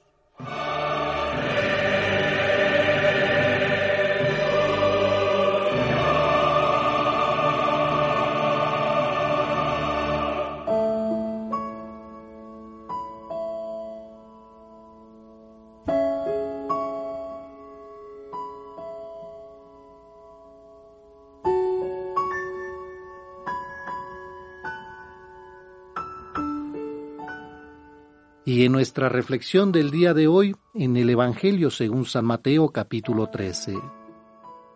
Padre misericordioso, permítenos que esa semilla de gracia que sembraste el día de nuestro bautismo germine a tal grado que pueda ser fermento de tu amor, en donde brote el corazón de divino y humano, el pan de vida partido y compartido, para que lleguemos a ser uno con Jesús y entre nosotros. Así es como hoy nos muestras el reino por medio de parábolas, como el trigo y la cizaña, el grano de mostaza y la levadura, que una mujer introduce en la harina y fermentará la masa. Estas comparaciones es lo que ayudaba a comprender el misterio del reino que Jesús les hablaba. Esta era la finalidad de Jesús, que todos comprendieran sus palabras, pero muchos cerraron sus ojos y oídos y no entendieron nada. Pues todos son llamados a conocer la verdad, ya que para los judíos que escuchaban a Jesús, el reino era una liberación del pueblo oprimido y solo querían que se pronunciara claramente sobre eso. Solo los que reaccionaban demostraban interés y la explicación se da solo a los discípulos. Por eso Jesús les dice, a ustedes se les ha concedido conocer el misterio del reino de los cielos, por eso la cizaña debe crecer junto con el trigo, pues buenos y malos estamos juntos. También les habla sobre el grano de mostaza. Esta es una semilla muy pequeña y que llega a convertirse en un árbol frondoso. En la lectura dice que hasta las aves vienen a posarse sobre él. El árbol de la mostaza, que siendo pequeño, crece frondoso, representaba las comunidades que crecían. Las aves que se posaban sobre este árbol representaban las diversas culturas y filosofías que florecían a la sombra de la fe y del reino. La levadura en la masa es otro ejemplo que Jesús utiliza para comparar el reino de Dios. La levadura es una forma de dar crecimiento a la harina, aunque su efecto no se note de inmediato. Así de la misma manera actúa el Evangelio al interior de la persona de Jesús. Nos habla de la forma en que actuará con la humanidad, pero nosotros, al igual que aquel pueblo, que escuchaba las parábolas. ¿Cuántos de nosotros cerramos los ojos y oídos y no reaccionamos al mensaje? Tenemos el mal a nuestro lado por todas partes y pertenecemos indiferentes. El triunfo del demonio es pasar desapercibido. La cizaña es una hierba que no es cualquier hierba, porque produce un fruto rojo que es veneno. Nosotros debemos saber que Dios se da a conocer no solo por su bondad, sino también por sus otros signos que son evidentes de que Él hace justicia.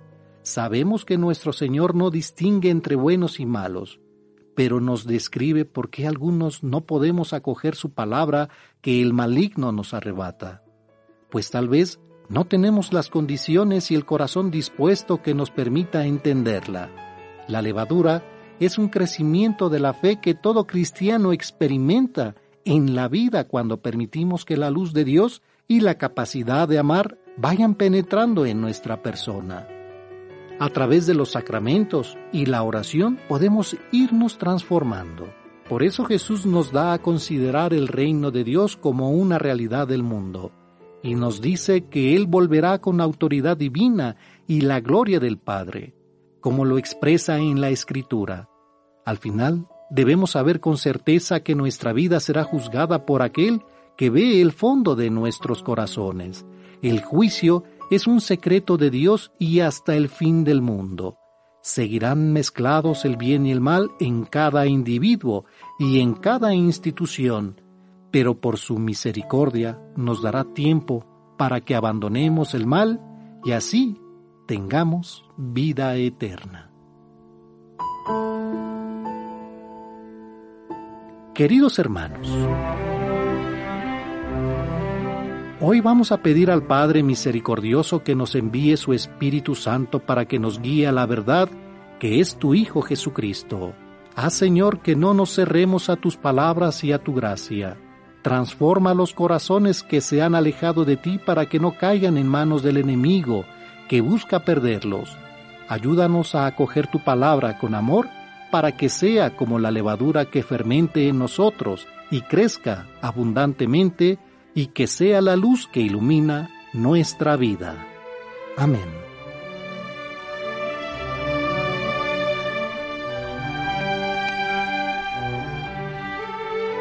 Y hablemos de la misa.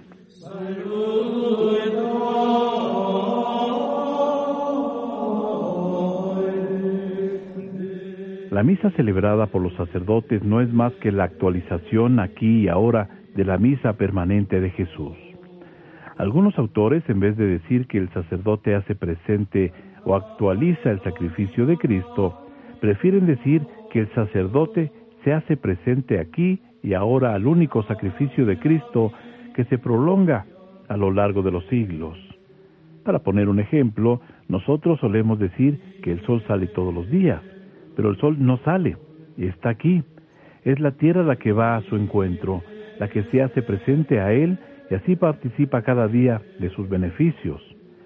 De la misma manera podemos decir que el sacerdote en cada misa nos lleva, nos hace presentes a ese único sacrificio de Cristo, que ya está ahí permanentemente, al igual que el sol, pero que no podemos disfrutarlo hasta que se celebra la misa aquí y ahora por medio del sacerdote. Muchos autores dicen que la misa es el memorial del infinito amor de Dios, una hermosa definición que quiere decir que el amor infinito de Dios se hace presente entre nosotros en el momento de la celebración de la misa por el sacerdote, de modo que Dios derrama su infinito amor sobre nosotros por medio del Espíritu Santo. El Espíritu Santo realiza en la misa la transformación del sacerdote en Cristo. Durante la misa el sacerdote podría decir, ya no vivo yo, es Cristo quien vive en mí. Lo leemos en Gálatas 2, versículo 20. Entre los dos hay una especie de transustanciación, pues Cristo se apodera de todo su ser para poder celebrar con él y en él. El beato Juan Pablo II decía que el sacerdote celebra la misa in persona Christi, o sea, en la persona de Cristo, que quiere decir más que en nombre de o en vez de Cristo. En persona quiere decir en la identificación específica sacramental con el sumo y eterno sacerdote que es el autor y el sujeto principal de su propio sacrificio en el que, en verdad, no puede ser sustituido por nadie. El sacerdote en la misa es ministro de Cristo y le presta a Jesús su cuerpo, sus manos, su voz, para celebrarla. De aquí se comprende cuán santo debe ser el sacerdote al celebrar la misa y cuán puro debe ser el de alma y cuerpo para unirse a la víctima divina y ser uno con él. Podemos imaginar cómo se sentirá Jesús al unirse a un sacerdote que está muerto por dentro por el pecado y es un cadáver ambulante, o a un sacerdote indiferente que no es consciente de lo que hace celebrando sin fe y sin amor. También los fieles deben vivir su misa, uniéndose a Jesús y ofreciéndose con Él por la salvación del mundo. Deben asistir participando con Jesús y uniéndose a Jesús para ser uno con Él en la comunión y deben vivir esta unión siendo lo más puros posibles en cuerpo y alma. ¿Y tú vas a misa con devoción, con fe?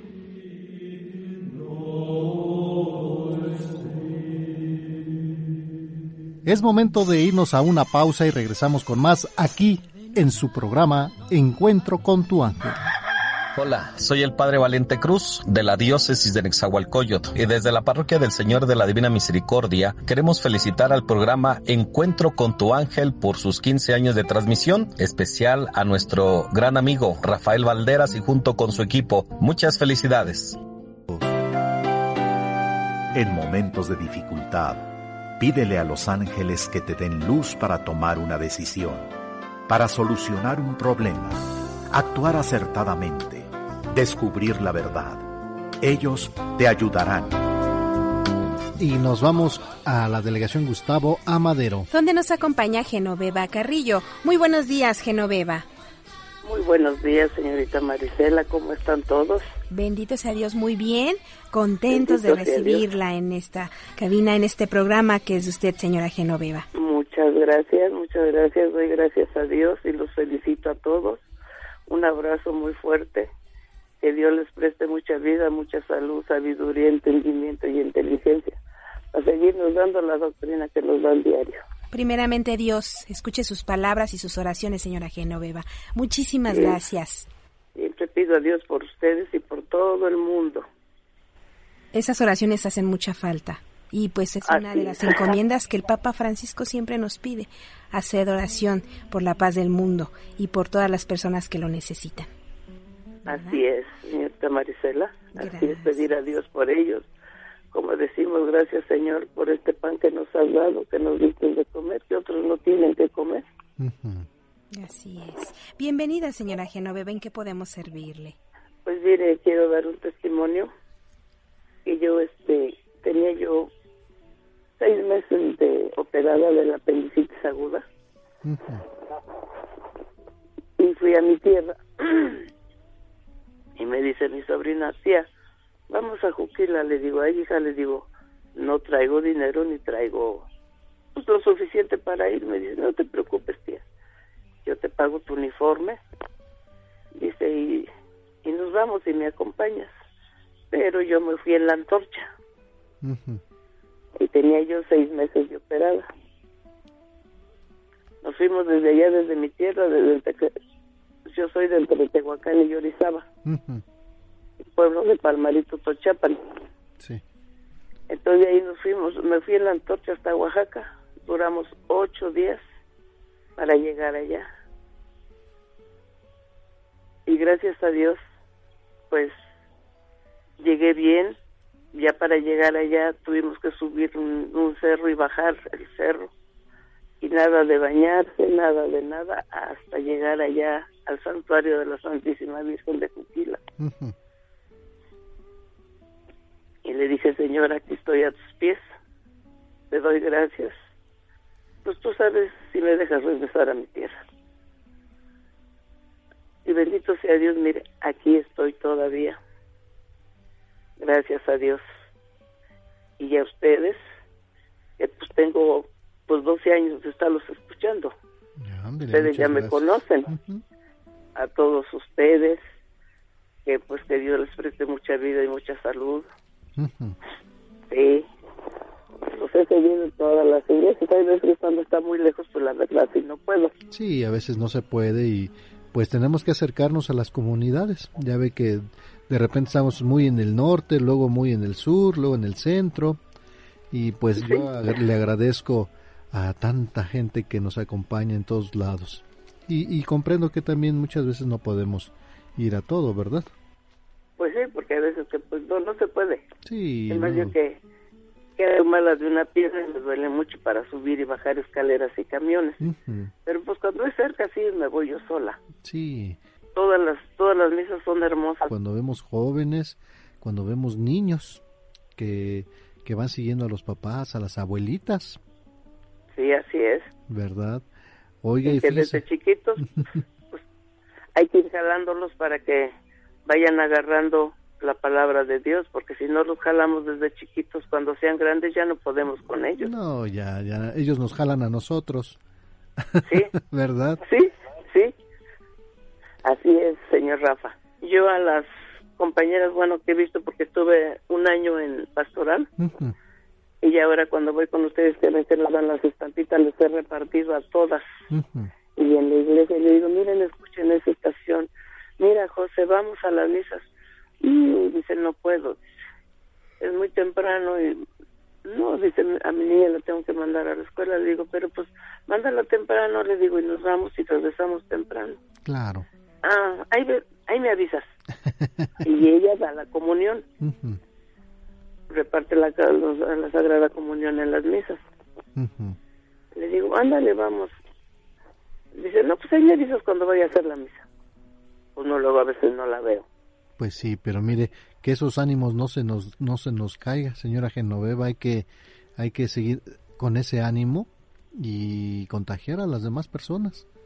¿verdad? Pues yo sigo adelante con sus oraciones y yo les digo, miren, escúchenla, verán que es bien linda esa estación. Ellos les digo, pues son unos apóstoles, porque son unos apóstoles que andan repartiendo la palabra de Dios, no es más que otra cosa, son unos apóstoles. Sí, sí, sí la vamos a escuchar. ¿Y yo qué pasó? ¿Qué dijeron ahí? Ay, se me olvidó. Pero mire, hay que, hay que seguir insistiendo y pedirle al Espíritu Santo que nos dé esas palabras y la fortaleza para convencer y que, los demás que conozcan y se acerquen a la palabra de Dios, ¿verdad? Pues sí, porque le digo, digo, somos católicos, pero a medias. Ah, pues no, así no. Porque no sabemos la palabra de Dios, lo que significa y lo que contiene y lo que tenemos que hacer y lo que el Señor quiere que hagamos. Claro, y fíjese que si las personas necesitan que nosotros estemos presentes o que usted esté presente para para jalar a más personas a la palabra de Dios, pues hay que insistir nosotros, hay que seguir trabajando en ello, darle gracias a Dios e insistirles, e insistir para que no no no no tengamos esa tibieza, ¿verdad? Pues sí. Así es, señor Rafa. No es fácil, nos lo, nos lo dice Jesús, no es fácil. No, no, no es fácil. Pero eso sí, los invitan a una fiesta. ¿A qué horas va a ser y en dónde? No, hombre, pues hay que... ¿no? Hay que, hay que ir quitando un poquito, que no es malo divertirse, pero hay que darle importancia también a, a la palabra de Dios. Y gracias a Dios, pues vamos a una fiesta, gracias a Dios regresamos. Y gracias a Dios y bendecimos a la familia que, que hicieron el esfuerzo por por invitarnos y compartir sus alimentos, sus bebidas, todo, ¿verdad? Sí. Y eso no nos quita que, no nos podamos divertir, al contrario, y lo hacemos con mayor gusto. Pues sí, porque ya llevamos dentro la palabra de Dios. Y gracias a Dios por esos manos que prepararon los alimentos. ¿Verdad? Sí, y la madre tierra que nos la da. Sí, verdad. Y bueno, ¿cuál es el mensaje para toda la familia de Encuentro con tu Ángel que nos está escuchando? Pues el mensaje es que, pues, que le den gracias a Dios, que todavía este año, pues, estamos aquí, sabrá Dios el otro año cómo nos vaya. Si este año nos fue, pues, un poquito mejor, esperemos que este año que viene sea mejor, tanto para todo el mundo como para nosotros que estamos aquí adentro del mundo. Hay que pedir mucho que, podamos ayudar a nuestros semejantes, ¿verdad?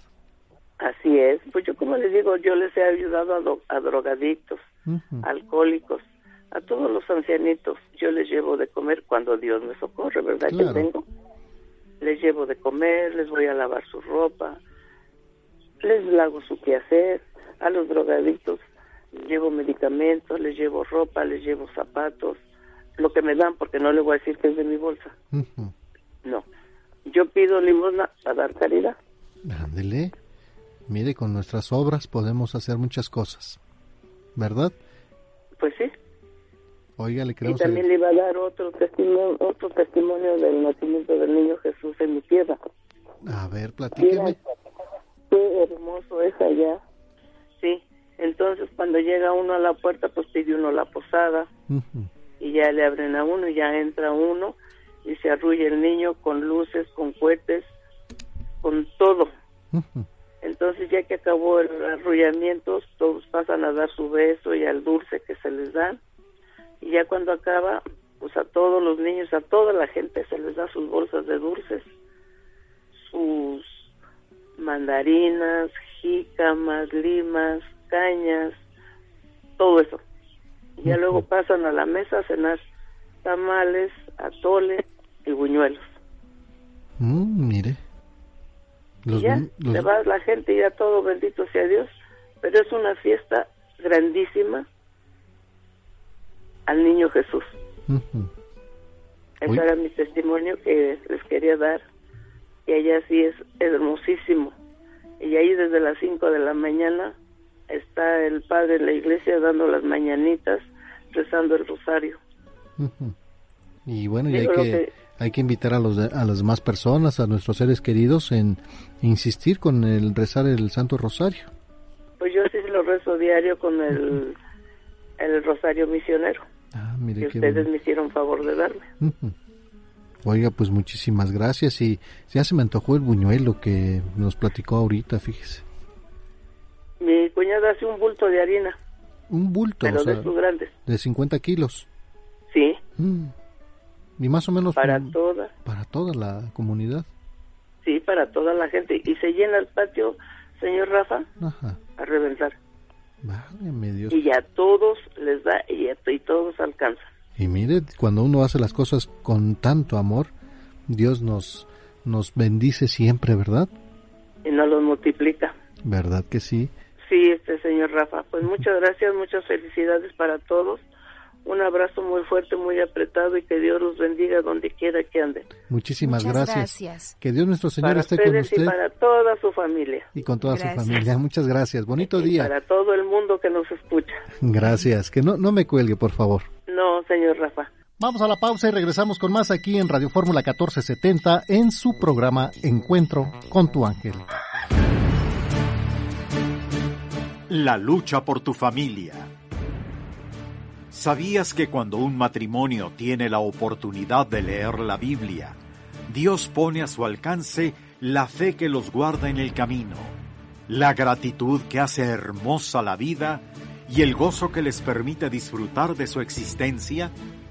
Es por ello que te recomendamos que no te pierdas hoy la segunda temporada de la serie titulada La lucha por tu familia, aquí en tu programa Encuentro con tu ángel, en Radio Fórmula 1470. Continuamos en su programa Encuentro con tu ángel a través de Radio Fórmula 1470 y tenemos en la línea telefónica al Padre Francisco Osnaya, vicario de la Parroquia de Cristo Rey de Reyes en los Reyes Iztacala. Padre, muy buenos días.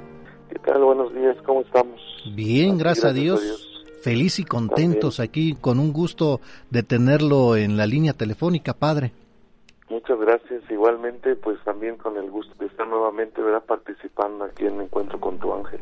Padre, de lo que estamos viviendo, por ejemplo, lo que nos dice la Arquidiócesis de México, que se une a la jornada penitencial, que será eh, sin la presencia de fieles, siguiendo pues obviamente las indicaciones de las autoridades debido a la pandemia del COVID-19 que estamos padeciendo, no, no nada más en México, sino en todo el mundo.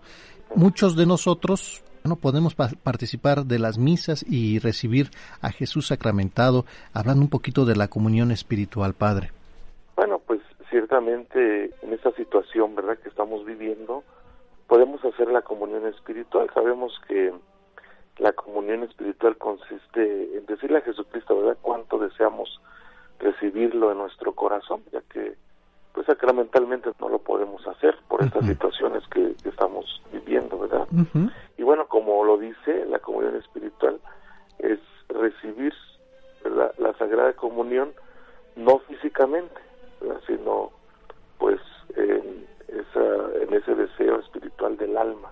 Esa diferencia de comunión del, de la, del sacramento es sim- simplemente un deseo, ¿verdad? pero que contribuye eficazmente a vivir en nosotros esa sed y despierta también esa sed de Dios y nos dispone siempre a recibirlo. Creo que ante esta situación, eh, pues muchos en sus hogares, en sus familias, digo, tenemos testimonio de algunos santos, ¿no? Padre Pío, San Maximiliano Colbe, San Francisco de Sales.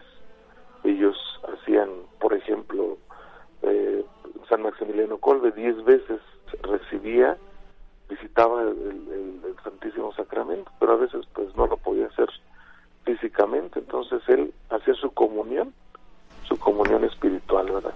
Diez veces, al igual que el Padre Pío, cada ratito también hacía su comunión espiritual. Dicen que cada dos horas se tenía este deseo de, de recibir a Jesús, ya que sabemos que la Iglesia da unas normas, ¿no?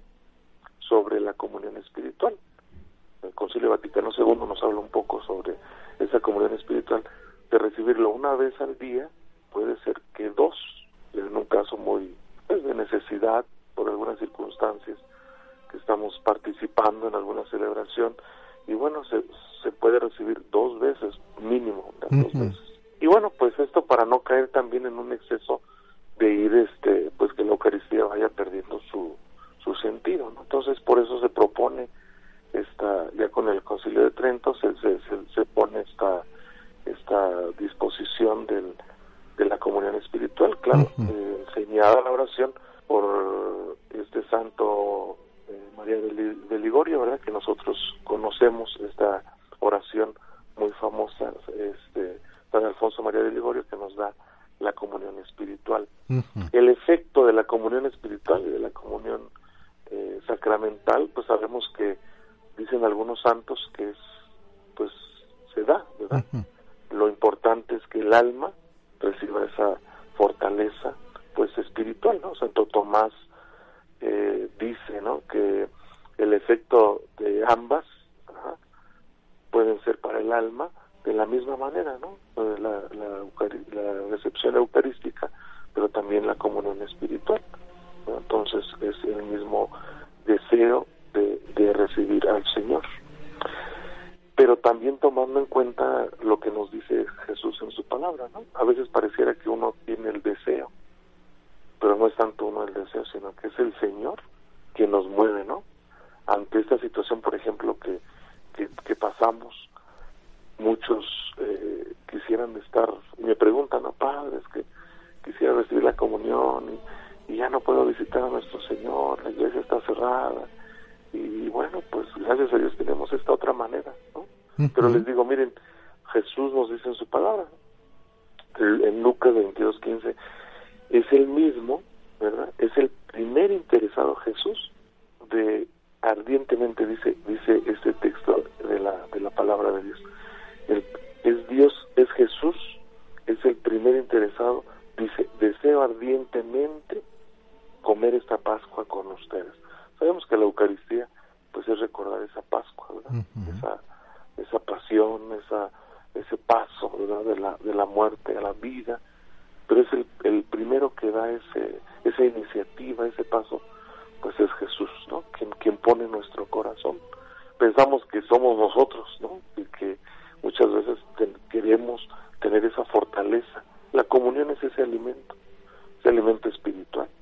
Y bueno, ahorita por las situaciones de contingencia que estamos viviendo, no lo podemos recibir sacramentalmente, ciertamente, pero debe de haber en nosotros también, así como esa iniciativa que toma Jesús en nosotros, de fortalecernos, ¿verdad? Más en estos momentos con esta comunión espiritual, que es esa fuerza, es ese alimento, es ese aliento, este momento por el desierto, así como el pueblo de Israel, ¿verdad? Con el maná, así la Eucaristía debería de ser nuestro primer eh, deseo de querer fortalecernos y lo podemos hacer gracias a Dios desde donde estemos, desde la oficina, desde la casa, desde donde estemos, siempre, no solamente en esos momentos, ¿verdad? de, de, de, contingencia, sino todo momento en nuestra vida que no pudiéramos recibirlo sacramentalmente, pudiéramos eh, pues hacerlo espiritualmente, ¿verdad? Y con esta oración que nos da San Alfonso María de Ligorio, que es la que la Iglesia pues ha, conservado, ¿no? Y bueno, pues vamos a, hacer esta, esta oración que San Alfonso María de Ligorio nos, nos daba sobre la comunión espiritual y que seguramente muchos la hacen en sus hogares ante esta situación. Vamos a pedirle al Señor Jesús que venga y que nos fortalezca, que fortalezca nuestra alma, que fortalezca nuestro espíritu, por eso decimos, en el nombre del Padre, del Hijo y del Espíritu Santo. Amén. Amén. Creo, Jesús mío, que estás realmente presente en el Santísimo Sacramento del altar. Te amo sobre todas las cosas y deseo recibirte en mi alma, pero como ahora no puedo hacerlo sacramentalmente, ven al menos espiritualmente en mi corazón, como si ya te hubiera recibido. Te abrazo y me uno a ti. No permitas, Señor, que jamás me separe de ti. Amén. Amén. Y bueno, pues esa bendición para todos los que pues eh, están escuchando esta estación, para todos los que están escuchando en este momento, para todos ustedes, vamos a pedir al Señor su protección, su ayuda, ¿verdad? que ante esos momentos difíciles, que nos una más al Señor, que nos acerque más a Él. Te pido, Señor Jesús, Padre Santo, Dios de amor y de misericordia, que derrames tu bendición sobre cada uno de nuestros hermanos que se encuentran en sus hogares, ante la tristeza, otros con el ánimo, con la esperanza de sentirnos confiados e hijos tuyos, que tú siempre nos escuchas y nos protejas. Te pedimos que nos bendigas, que derrames tu bendición sobre cada uno de nosotros, sobre nuestras familias, sobre el mundo entero, sobre nuestro país, para que sea esto siempre nuestra vida y nuestra protección. El Señor les bendiga y les guarde, les muestre su rostro, tenga misericordia de ustedes y les conceda su paz. La bendición de Dios Todopoderoso, Padre, Hijo y Espíritu Santo, descienda sobre ustedes sus familias, permanezca para siempre. Amén. Amén. Padre, pues muchísimas gracias y si Dios nos lo permite y, se mejoran pues la situación aquí en México. Primero Dios, claro que sí, aquí los esperamos con mucho gusto en la parroquia de Cristo Rey de Reyes. La comunidad yo creo que estaría muy muy contenta, ¿verdad? Hay muchos pues de conocerlos, de escucharlos, pues la estación también, para promover esta estación que, que ayuda en muchos valores, ¿verdad? Que forman muchos testimonios sobre la presencia de nuestro Señor, ¿no? Y pues ya saben, ahí estamos para lo que se les ofrezca. Dios los bendiga. Gracias, Padre, igualmente, bonito día. Gracias. Igualmente, hasta Mientras tanto, tenemos que hacer una pausa y regresamos con más aquí en Radio Fórmula 1470. Encuentro con tu ángel. 15 años de compartir testimonio. Cuando llegaba aquí a la casa, era cuando se conmocionaba y él manejaba. Y yo le decía, ¿cómo llegaste? Me dice, no sé, no sé, no sé quién me guió. Alguien me traía porque yo no sé cómo pude llegar a la casa. El ángel de su guarda de mi esposo lo cuidó. Encuentro con tu ángel, decimoquinto aniversario. Gracias por tu preferencia. Y bueno, nos vamos a Ciudad Nezahualcóyotl. Donde nos acompaña Ana María Herrera. Ana, buenos días. Buenos días, señorita Marisela. ¿Cómo está usted, Anita? Bien, gracias a Dios. Qué gusto saludarla. ¿Ya desayunó? ¿Ya pensó en qué va a desayunar? Este, pues un cafecito con pan. Qué rico. Sí. Qué rico, señora Anita. Bueno, pues ese cafecito con pan ya se nos ha antojado. Sí, ¿verdad? salimos de rutina, aunque muchos se van a trabajar.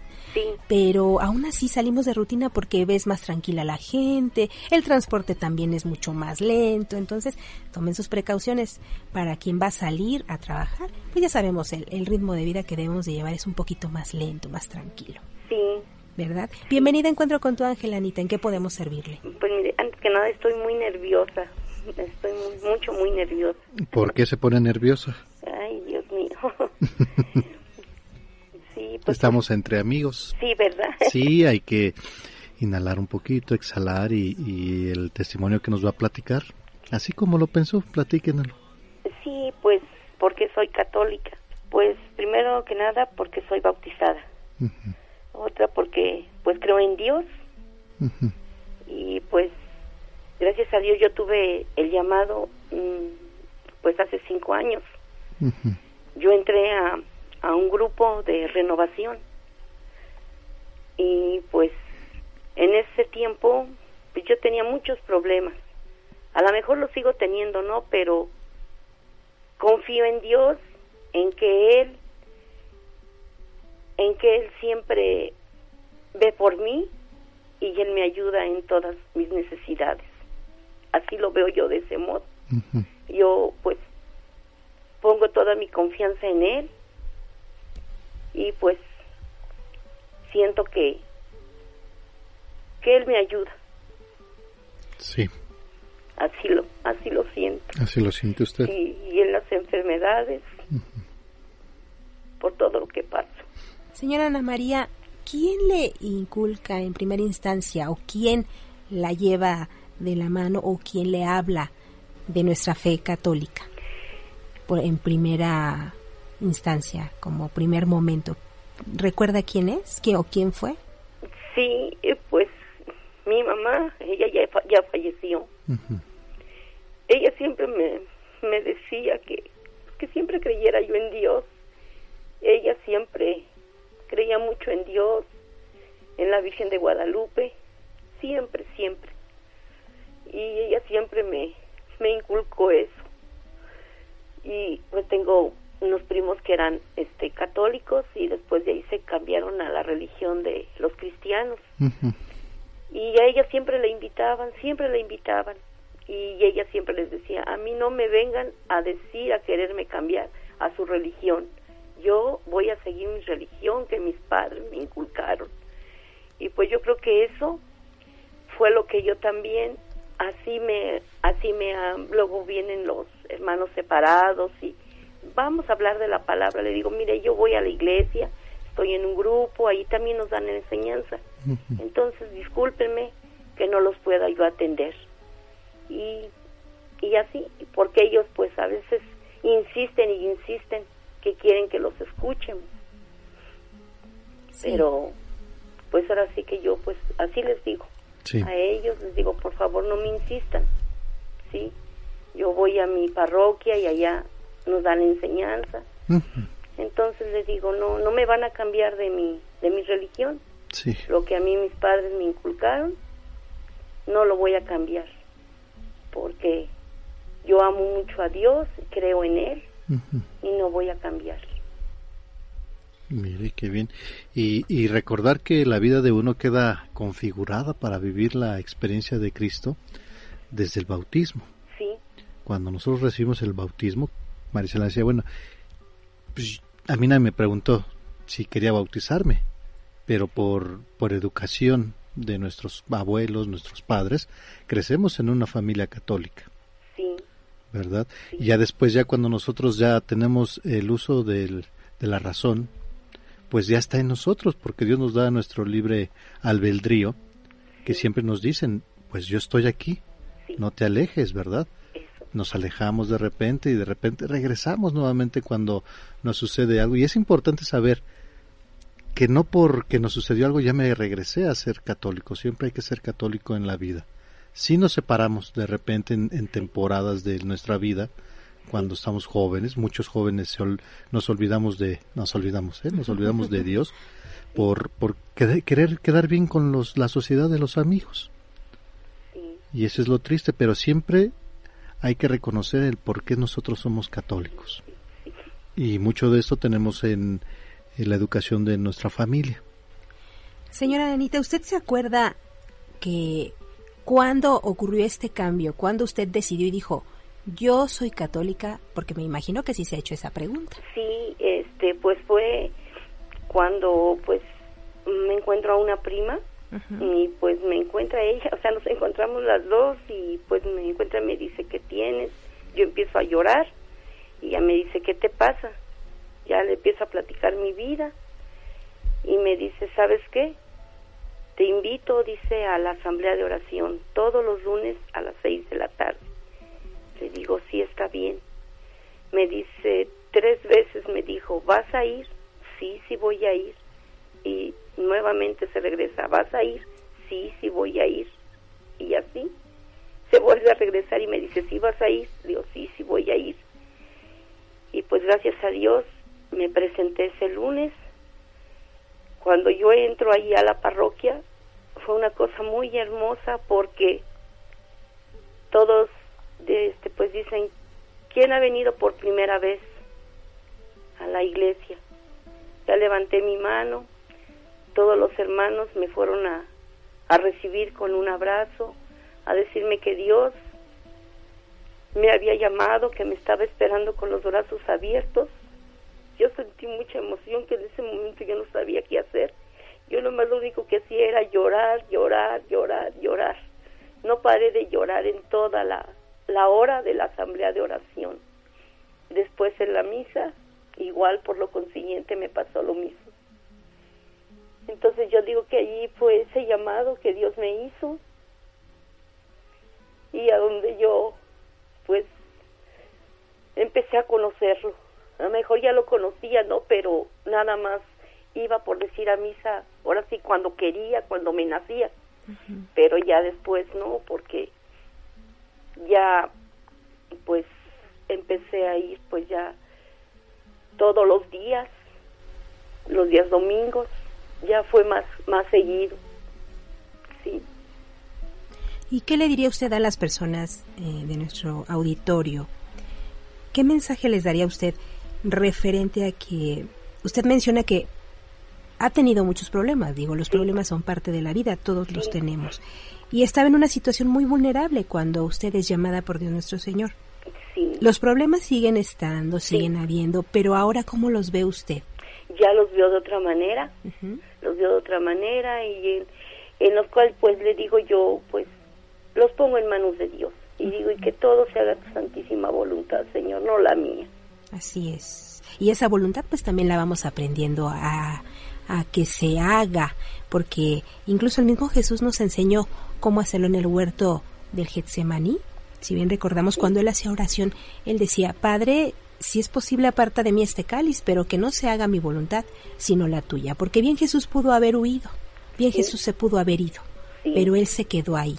Sí. Y entonces la, la, en la narración de las Sagradas Escrituras dice, y Jesús eh, tenía tanto miedo que hasta sudó sangre.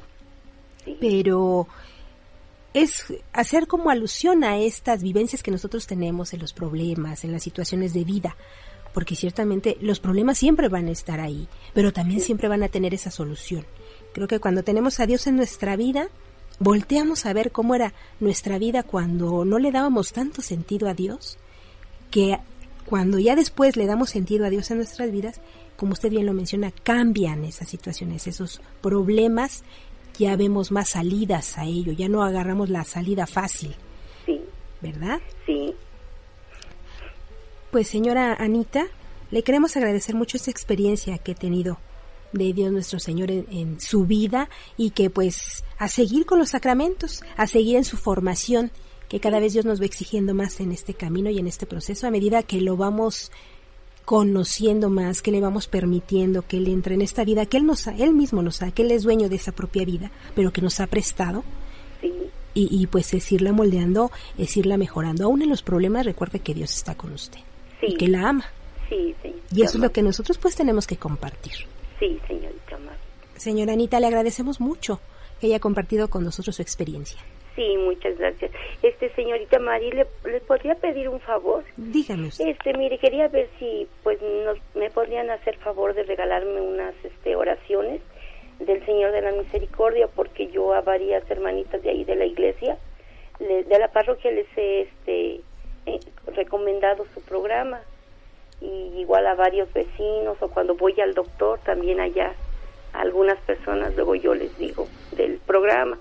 Sí, aquí Rafa le está escuchando. Sí, claro que sí. Ahorita no nos vaya a colgar y, este le pasamos a nuestros compañeros, no se preocupe. le vamos a dar este oraciones. Sí, muchísimas gracias. Al contrario, gracias a usted. No, al contrario, gracias por el testimonio. Muy bonito. Muchas gracias. Sí, que tengan buen día y que Dios los acompañe y los bendiga. Igualmente. Muchas gracias y tenemos que ir a una pausa y regresamos con más aquí en su programa Encuentro con tu ángel. Regresamos con más en Encuentro con tu ángel. La lucha por tu familia, los familiares políticos.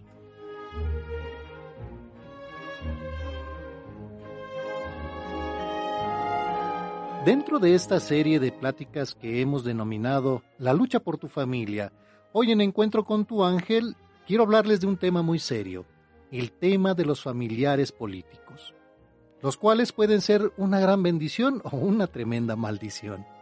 Dicen que Adán y Eva fueron la pareja más feliz que ha existido porque no tuvieron suegros. Pero ya, ya hablando en serio, quizá las relaciones más difíciles que tenemos que aprender a tratar para cuidar nuestro testimonio como creyentes es nuestra relación con nuestra familia política o con nuestra propia familia, claro está. Es verdad que cuando te unes en matrimonio también te casas con toda la familia de tu pareja, independientemente de otras relaciones. A estos familiares no los podemos evitar y el problema es que los familiares políticos, si no tienen cuidado, si no tienen sensibilidad, se pueden convertir en una familia delincuente, una familia terrorista.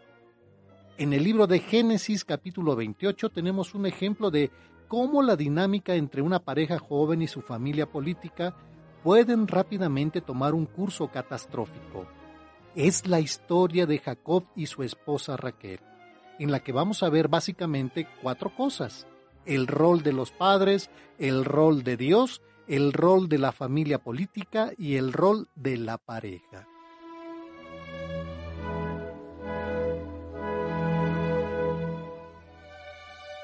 El primer rol que vamos a analizar es el de los padres. ¿Cuál debería ser el rol de papá y mamá? El rol debería ser eventualmente liberar a sus hijos de la seguridad y protección del hogar paterno. En Génesis capítulo 28, de los versículos 1 al 5 dice, Entonces Isaac llamó a su hijo Jacob, lo bendijo y le dio esta orden, No te cases con ninguna mujer cananea Ponte en camino y vete a Padam Aram, a la casa de Batuel, el padre de tu madre, y elige allí una mujer para ti de entre las hijas de Labán, hermano de tu madre. Que el Dios de las alturas te bendiga, te multiplique y de ti salgan muchas naciones. que Dios te conceda la bendición de Abraham a ti y a tu descendencia, para que te hagas dueño de la tierra en que ahora vives. Y que Dios dio a Abraham. Isaac despidió a Jacob, que se dirigió a Padam Aram, a la casa de Labán, hijo de Betuel, el arameo, hermano de Rebeca.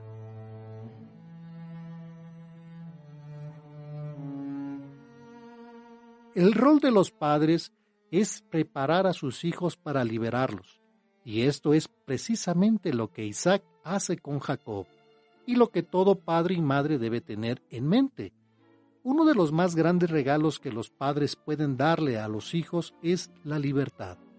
En Génesis capítulo 2, versículo 24 dice, Por eso el hombre dejará a su padre y a su madre para unirse a su mujer, y pasan a ser una sola carne y nos podríamos estacionar mucho tiempo en esta parte, porque los padres y las madres no fácilmente digieren este principio. Y no sé si les llamó la atención que Dios les dijo esto a Adán y a Eva, cuando sabemos que ellos no tenían ni padre ni madre, y tampoco tenían hijos, y tal vez se preguntaron, ¿qué es eso de dejar a padre y madre? pero seguramente Dios lo hizo porque sabía que ellos tendrían hijos y algún día serían ese padre y esa madre que tendrían que dejarlos ir y enseñarles este principio. Este es el modelo que Dios bendice y que permite que los esposos desarrollen todo su potencial. El papel de los padres es el de preparar a los hijos para posteriormente liberarlos.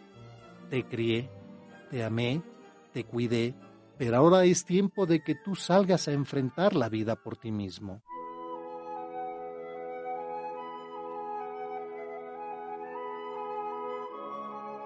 Papás, lamento decirles que sus hijos no son realmente suyos.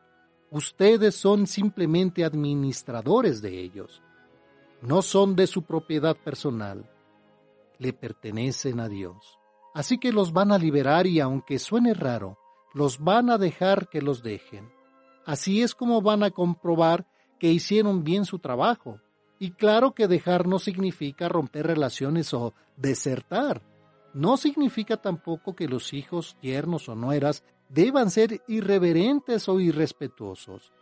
La idea es que debe haber, en un punto, un cambio de lealtades. Para el hombre joven que se casa, esto significa que su madre ya no va a ser la figura predominante en su vida, ahora va a ser su esposa, ¿ok? En el caso de la mujer cuando se casa, la figura masculina predominante ya no va a ser el papá, va a ser su esposo. Cuando Dios dice que hay que dejar a padre y madre, no significa simplemente salir de tu casa, porque puedes irte a vivir muy lejos, pero no dejar a padre ni madre. Aún podrías tener a tus padres fallecidos y no haber dejado a padre ni madre. Algunas personas se aferran a una forma que no es sana a sus padres, lo confunden con amor. Pero como dice el apóstol Pablo en la carta a los Efesios, el amor no hace nada indebido, y si los hijos se aferran de una forma, no sana a sus padres. Y a eso le aunas a padres que se aferran hacer esa influencia predominante en los matrimonios de sus hijos, va a resultar un matrimonio frustrante y frustrado. Dejar a padre y madre simplemente significa que tú estás haciendo de tu pareja la persona más influyente en tu vida, que es su opinión la que más pesa y que va a definir tus decisiones en conjunto. Y permítanme decirles a los casados cómo pueden demostrarles a sus padres que están forjando un proyecto familiar independiente, alabando a su pareja en frente de sus padres. Enfaticen las virtudes de su esposo o esposa. Habla de sus puntos buenos. Nunca critiques a tu pareja en frente de tus papás. Nunca uses lenguaje negativo para que ellos amen y respeten a tu pareja como debieran. Que les quede bien claro. Siempre trata de incluir a tu pareja en las conversaciones de la familia. Esta es otra cosa que debe quedarles bien claro a tus padres. Que tú y tu pareja son como los pingüinos marinela. Vienen dos en cada bolsita. Ese es el paquete. Y que si quieren tener a uno, van a tener a los dos. Y aquí sí tengo que hacer una clara referencia a las mamás. Porque muchas de ellas, aun cuando sus hijos son adultos, Los siguen viendo como sus niños incapaces de hacer nada. Mamás, si su hijo es soltero, por favor, no se metan en tratar de encontrarle una pareja. Mucho cuidado en hacerla de Celestina. Chicas, si una mamá quiere presentarles a su hijo, aléjense de ella lo más rápido que puedan. Esa mamá lo único que está haciendo es avergonzar a su hijo delante de todas las prospectas. Si un joven adulto no puede salir a conquistar a su pareja y necesita a su mami, créanme que van a tener a la mami hasta en la sopa.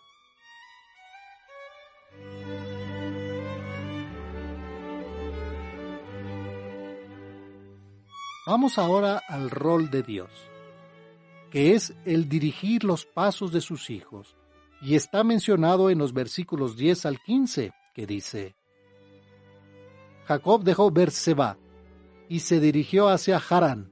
Al llegar a un cierto lugar, se dispuso a pasar allí la noche, pues el sol se había ya puesto. Escogió una de las piedras del lugar, la usó de cabecera y se acostó en ese lugar. Mientras dormía, tuvo un sueño. Vio una escalera que estaba apoyada en la tierra y que tocaba el cielo con la otra punta, y por ella subían y bajaban ángeles de Dios. Yahvé estaba allí a su lado, de pie, y le dijo, Yo soy Yahvé, el Dios de tu padre Abraham y de Isaac. Te daré a ti y a tus descendientes la tierra en que descansas. Tus descendientes serán tan numerosos como el polvo de la tierra y te extenderás por oriente y occidente, por el norte y por el sur. A través de ti y de tus descendientes serán bendecidas todas las naciones de la tierra yo estoy contigo. Te protegeré a donde quiera que vayas y te haré volver a esta tierra, pues no te abandonaré hasta que no haya cumplido todo lo que te he dicho. Estas son las palabras perfectas para un hijo que acaba de dejar su hogar, que está cuestionándose, ¿qué va a ser de mi vida? ¿Cuál es mi futuro? ¿Para dónde agarro? ¿Qué va a suceder ahora? En este momento, Dios está hablando con este joven y le está dando esta gran promesa. Si tú me pones como lo más importante, yo te voy a cuidar.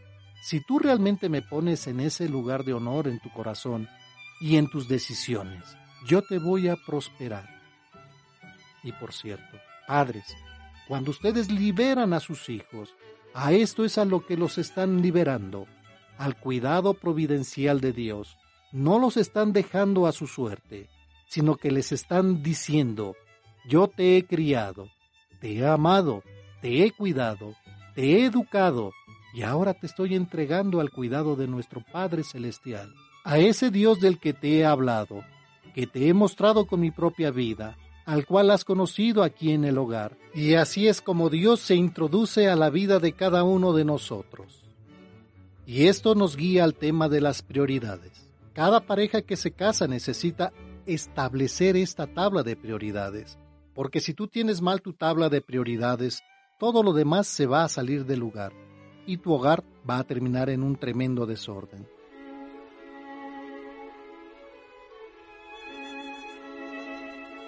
La primera prioridad es que tú seas la clase correcta de pareja. ¿Por qué digo esto? Porque la mayoría dice que está buscando a la pareja correcta. Y en lugar de andar buscando a la pareja correcta, Preocúpate de ser tú la pareja correcta, que tengas algo que aportar espiritualmente, teniendo una relación sólida con Dios, clara, viva, emocionante, que tengas la evidencia de la presencia de Cristo en tu corazón, que Jesús te está cambiando, que te está enamorando y que tú te estás enamorando de Él. Y notarán que Dios le dice a Jacob que se case y tenga hijos, y le deja muy clara la tabla de prioridades. Yo primero, dice Dios, y tu familia en segundo lugar. Ahora, cuando veas a una pareja casándose y los escuches decir las promesas, entregar los anillos, recibir las arras, es muy emocionante, pero no dejes de ver que ahí hay un triángulo espiritual, donde están los novios enfrente y Dios arriba de ellos, y que si ellos se acercan a Dios, se estarán acercando más el uno al otro. Lo que más une a las parejas y más intimidad genera entre ellos es compartir su relación con Dios. El apóstol Pablo en toda la carta a los Efesios también establece esta tabla de prioridades en la vida del creyente, donde dice que primero es Dios, después tu esposa o esposo, luego tus hijos y al final todo lo demás, tu vocación, tu trabajo, tus hobbies. Si tú no guardas este patrón, tu matrimonio se va a salir del lugar. Tu trabajo será más importante que tu familia o que tu vida espiritual. Si tú no sigues esta tabla de prioridades, tus familiares políticos o directos comenzarán a tener una influencia directa sobre tu hogar. Si tú no sigues este patrón, tus hijos tomarán una prioridad sobre tu pareja. Desafortunadamente, muchas mujeres tienen fundada su vida sobre esta idea de criar hijos y pareciera que se casaron con el fin de ser mamás. Pero cuando los hijos dejan el hogar, entonces ellas pierden realmente el sentido de la vida en lo que se conoce como el síndrome del nido abandonado. Se olvidan que ellas primero fueron esposas y descubren que nunca trabajaron por la relación con su marido y cuando los hijos se van, ambos se descubren como dos perfectos extraños, que no tienen una amistad y que no han sabido cultivar una relación exclusiva y eso tiene que ser evitado de la siguiente manera. Vivan apasionadamente, enamorados de su pareja, porque ese es el mejor regalo que le pueden dar a sus hijos.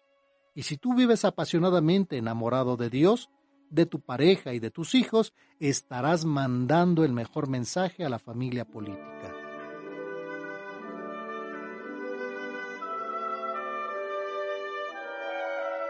Ahora la historia de Jacob va a tomar un camino diferente. Está por conocer a su futura esposa y a su suegrito Labán. Mire, en Génesis capítulo 29, versículos del 10 al 11 dice, Apenas Jacob vio a Raquel, hija de Labán, hermano de su madre, se acercó al pozo, movió la piedra de la boca del pozo y dio agua a las ovejas de Labán. Jacob besó a Raquel y estalló en fuerte llanto. Y esto nos da pie para establecer que el rol de la familia política es apoyar las decisiones de sus hijos la cual incluyen la elección de su pareja. Nunca deben ser personas conflictivas, que dividan, que manipulen, que chantajeen. No deben interferir, deben aprender a respetar este proyecto independiente, llamado el matrimonio de sus hijos. Y Labán es un buen ejemplo de todo lo que no se debe hacer. Por eso podemos aprender mucho de él. En los versículos del 18 al 28 dice, Jacob se había enamorado de Raquel, así que le contestó, Te serviré siete años por Raquel, tu hija menor. Labán dijo, Mejor te la doy a ti y no a cualquier otro hombre. Quédate pues conmigo. Jacob trabajó siete años por Raquel, pero la amaba tanto que los años le parecieron días. Entonces Jacob dijo a Labán, Dame a mi esposa pues se ha cumplido el plazo y ahora quiero vivir con ella. Labán invitó a todos los del lugar y dio un banquete. Y por la tarde tomó a su hija Lía y se la llevó a Jacob, que se acostó con ella. Labán dio a Lía su propia esclava Silpa para que fuera sirvienta de ella. Al amanecer, ¿cómo? ¿Lía? Jacob dijo a Labán, ¿qué me has hecho? ¿No te he servido por Raquel? ¿Por qué me has engañado? Labán le respondió, mm, no se acostumbra por aquí dar la menor antes que la mayor. Deja que se termine la semana de bodas y te daré también a mi hija menor. Pero tendrás que prestarme servicios por otros siete años más. Jacob lo aceptó, y al terminar la semana de bodas con Lía, Labán le entregó a su hija Raquel.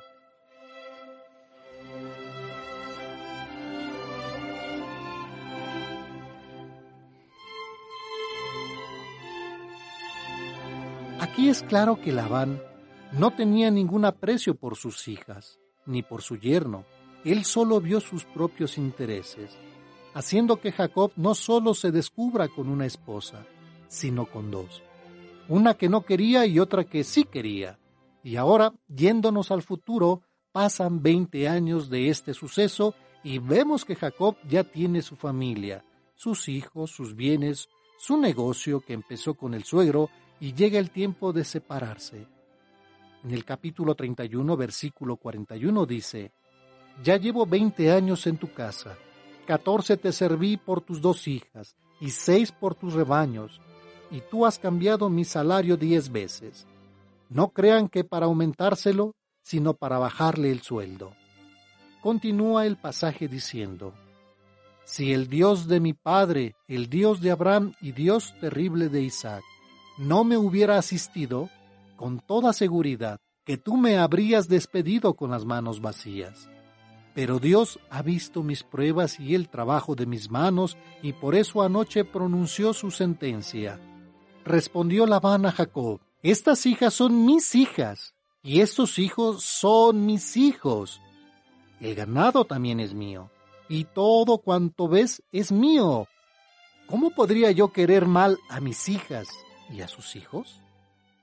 Chequen, Labán ni siquiera incluye a Jacob. Aquí podemos ver el corazón de este hombre. A él lo único que le interesaba era su misma persona y sus intereses. Y ve esta situación de separación para abrir su corazón y sacar toda su amargura. Jacob era un excelente trabajador. Era el suegro quien estaba usándolo para enriquecerse. Labán pensaba como muchos padres y madres hoy en día, que no existe en la tierra nadie que merezca a sus hijas. Tú lo has pensado, lo has dicho también. Este principio de dejar el hogar, de unirse a su pareja y entretejer sus vidas en un proyecto independiente de padres y suegros, no entró en ningún instante en la forma de pensar de Labán. Él falló en entender que la relación esposo-esposa es más importante que la relación padres e hijos.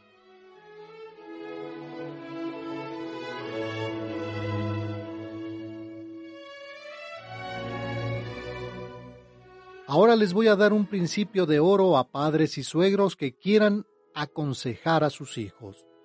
Si ustedes quieren darle un buen consejo a ellos en su matrimonio, no lo hagan. Cállense. Pónganse un cierre en la boca, a menos que ellos les pidan consejo, ¿sí? Si no, corren el peligro de volverse algo así como la familia michoacana. Te vas a volver un peligro y una influencia destructiva para esa situación. Si no te piden tu consejo, por favor, no se los des. Ahora, vamos al cuarto rol, que es el rol de la pareja. Ya vimos el rol de los padres, que es el de liberar, el rol de Dios, que es guiar, el rol de la familia política, que es de apoyar, y ahora el rol de los hijos, que es el honrar a sus padres, incluyendo a los suegros. En el capítulo 31, versículo 1 dice, Supo Jacob que los hijos de Labán andaban diciendo, Jacob se ha apoderado de todo lo de nuestro padre, y con lo de nuestro padre ha hecho toda esa fortuna. Esto era un chisme. Porque ya sabemos que Labán era quien se había aprovechado de Jacob. Y en el versículo 9, Jacob le dice a sus dos esposas, De esta manera ha ido Dios quitándole el rebaño a vuestro padre para dármelo a mí. Jacob le dice a sus dos esposas que Labán le había bajado el sueldo muchas veces, que lo había transado, por así decirlo, que se lo había chamaqueado, todo era verdad. Pero el decirlo de esta forma a sus esposas, a las hijas de este hombre, quizá no fue lo más indicado. El rol de la pareja es honrar a sus padres. Deben ser cuidadosos de cómo le hablan a sus padres y a sus suegros, y la forma en la que hablan de ellos. Aunque ellos no estén respetando la independencia e intimidad de su hogar, aun cuando se esté diciendo la verdad, que se están entrometiendo, que opinan sin que se les pregunte, que quieren dar instrucciones de cómo educar a tus hijos, si pasan por encima de la autoridad de los padres y comienzan a darle instrucciones a los nietos, si chantajean, aun al mencionar estas cosas, que sí se tienen que aclarar. Hay que tener mucho cuidado de no ofenderlos, de humillarlos o de generar resentimiento, amargura y volvernos ásperos con ellos. Muchos hemos sido testigos del nivel de amargura y resentimiento que se puede generar con los familiares políticos por este tipo de actitudes.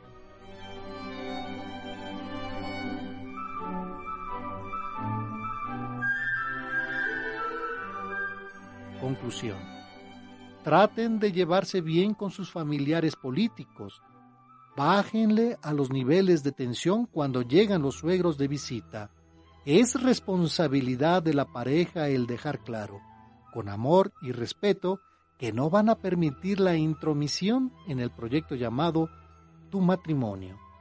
Cada uno tendrá que ubicar a su lado familiar, y si los padres y suegros no quieren respetar estos linderos, el matrimonio tendrá que orar por carácter para mantenerlos a raya.